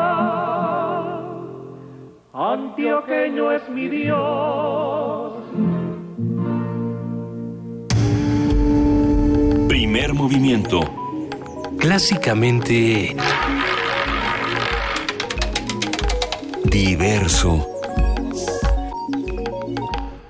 9 de la mañana con 49 minutos. Tenemos postales sonoras, querida Juana Inés. Sí, tenemos una postal sonora de El Hostos, arroba Ostoyevsky. Ostoyevsky, ¿no es René Hostos? Es René Hostos. Sí. René Hostos, un abrazo a René Hostos. Ve, ya, ya no sabemos los nombres de nuestros queridos radioescuchas, ¿cómo de que no? Nombre, los nombres y cuántas cosas. Y sus chismes. Todo lo, y de todo nos acordamos. Y cómo ¿eh? se llevan entre ustedes. Y cuando nos, nos este, Y cuando nos ignoran. Cuando nos ignoran, cuando hablan mal de nosotros, cuando hablan bien, cuando le cambian de estación, todo lo podemos ver, somos omnipresentes, omniscientes. Som- sí, bueno, no, yo ya no sé ni ¿Ya lo no que sí sabía. Pero vamos a escuchar esta postal sonora que nos mandó René Hostos de El Tianguis de la Raza. Adelante.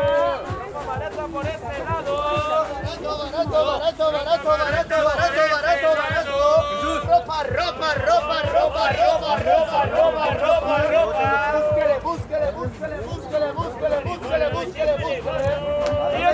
ropa.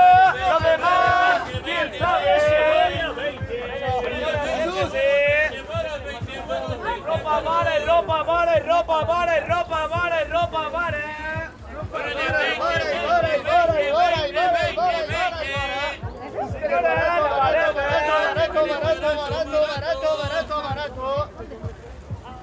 Que donde está la bola está lo bueno.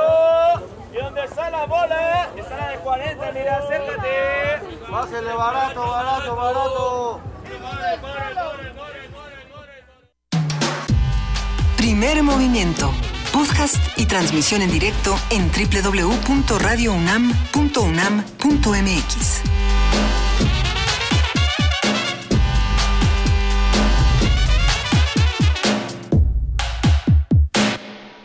9.51 de la mañana. Recuerden que pueden mandar sus propias postales sonoras a primer movimiento primer movimiento unam arroba gmail.com. Mírala. Benito ya se me había olvidado. Se primer, muy bien. Primer movimiento unam arroba gmail.com. Mándenos sus postales sonoras, sus comentarios, sus reflexiones, todo lo que quieran compartir con nosotros también nos lo pueden mandar en ese formato que es bastante más amigable y, y, permite más extensión que Facebook o que Twitter, así es que adelante. Ya vamos a sacar nuestro número de WhatsApp.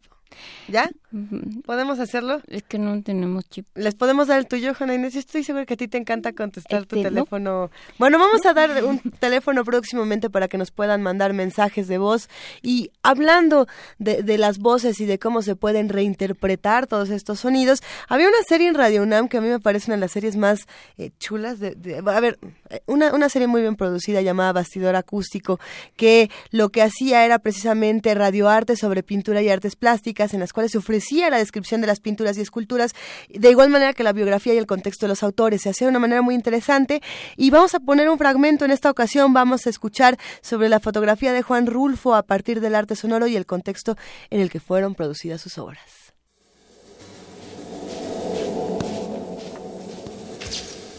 Bastidor acústico. Acústico.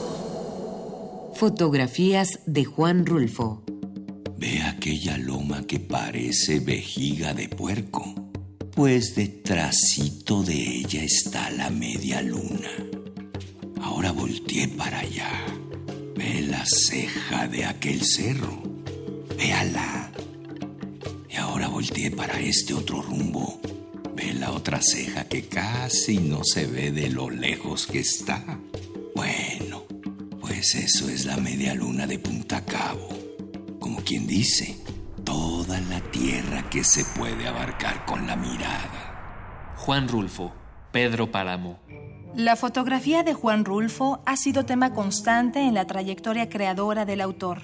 Según Jorge Cepeda, esto se debe a que hay autores que, debido a un afán divulgador mal entendido, se han encargado de difundir la idea de que la fotografía de Rulfo es la ilustración de su narrativa y la que de la narrativa es la fuente inefable de sus pies de foto. Sin embargo, aunque hay autonomía en ambas vertientes artísticas de Rulfo, es inevitable apreciar preocupaciones paralelas en su narrativa y fotografía, sin decir que las fotos son causa o consecuencia de los textos o viceversa. Son formas distintas de enfrentar, tal vez, los mismos temas. Alicia y los agüehuetes. Se trata de dos fotografías que están unidas, lo que proporciona una visión panorámica del segmento inferior de esos grandes árboles. Rulfo realizó las tomas siguiendo las mismas pautas. En la base fotográfica destaca la parte inferior de los árboles con sus añosas raíces sin que apenas se vea el suelo. El corte superior se produce a unos 6 metros, ofreciendo una imagen compacta, ya que los troncos están muy juntos y ocupan todo el espacio fotográfico. El efecto estético se potencia gracias a la nitidez con que se muestra la corteza de los troncos, junto con los haces de luz que se filtran entre los árboles. Pero a pesar de que cada una de estas fotos por separado es sorprendente, el elemento que resulta determinante en la valoración estética es la presencia de una niña en el ángulo inferior izquierdo, situada de espaldas, figura que permite apreciar el descomunal tamaño de los árboles y establecer un contraste entre su vestido blanco y el tono gris de los troncos. Este planteamiento puramente estético del paisaje se basa no solo en la belleza del espacio físico reproducido, sino también en su carácter único, en su originalidad. Es evidente que la relevancia que en la fotografía puedan tener estos personajes no radica en su identidad, sino en que su presencia actúa como referente espacial. José Carlos González Boisho. Esteticismo y clasicismo en la fotografía de Juan Rulfo. La magnificencia estética de los ahuehuetes los proyecta como una deidad. La idea fue muy común en varias religiones antiguas, incluidas las prehispánicas, la sacralización de los elementos de la naturaleza. Esto nos hace pensar en que la obra de Rulfo, literaria y visual, es una ventana que nos une a los orígenes de nuestra cultura. Era un genio con la palabra y la imagen. Sabía usar y usaba bien los varios filtros para destacar las nubes y el contraste. Tenía una buena percepción de la estructura de la imagen. Conocía a su gente en cada rincón del país. Quería hacer hincapié en aspectos históricos del país. Destacaba la gran maestría de arquitectos y otros artistas. Lon Pearson, Juan Rulfo, una exposición fotográfica olvidada. Madre e hijo.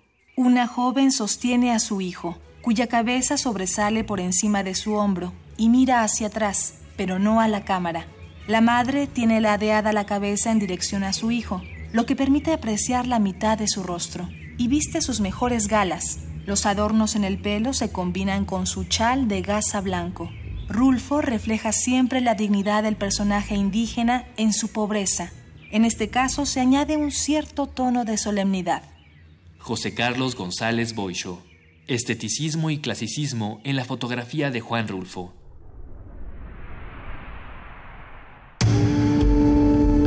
Primer movimiento. Clásicamente... Reflexivo.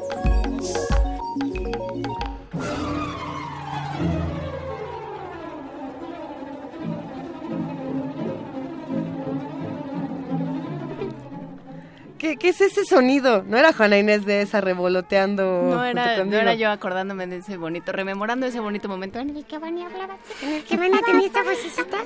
Hola, querida Vania Nuche Abeja ya- Reina. ya recuperé la voz. Con todo y Hola, voz.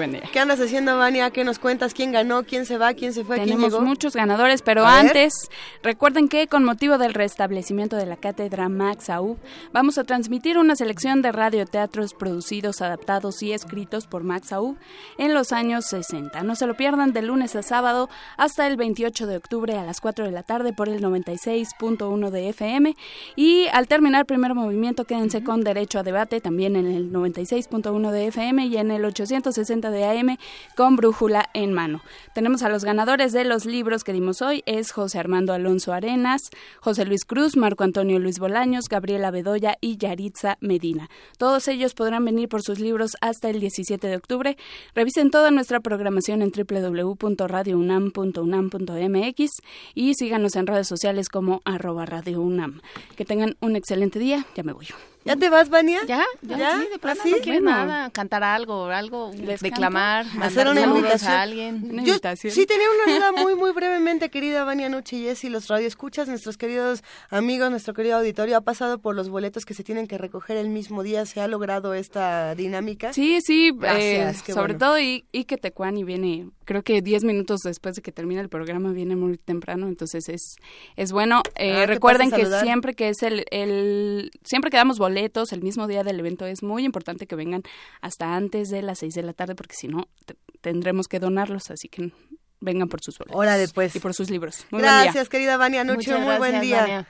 Eh, gracias a Fabiola Hernández Reyes y a Leona Negra Jerem- Jeremías Muscuri que nos escribieron por Facebook, a todos los que nos escribieron en Twitter, los que nos llamaron, todos, todo lo leemos, de todo nos enteramos. Muchísimas gracias a todos ustedes. Pues nos despedimos con muchísimo gusto este lunes 3 de octubre, querida jefa de información Juana Inés de ESA, un placer como siempre aprender de ti todos los días.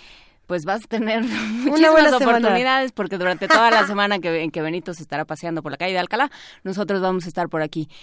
Abrazo al querido Benito Taibo. ¿cómo Abrazos que al no? querido Benito Taibo y por supuesto nos da muchísimo gusto tenerlo triunfando por las Europas. Eso. Esto fue Primer Movimiento. Esto fue Primer Movimiento, El Mundo desde la Universidad. Gracias a todos los que hicieron este programa.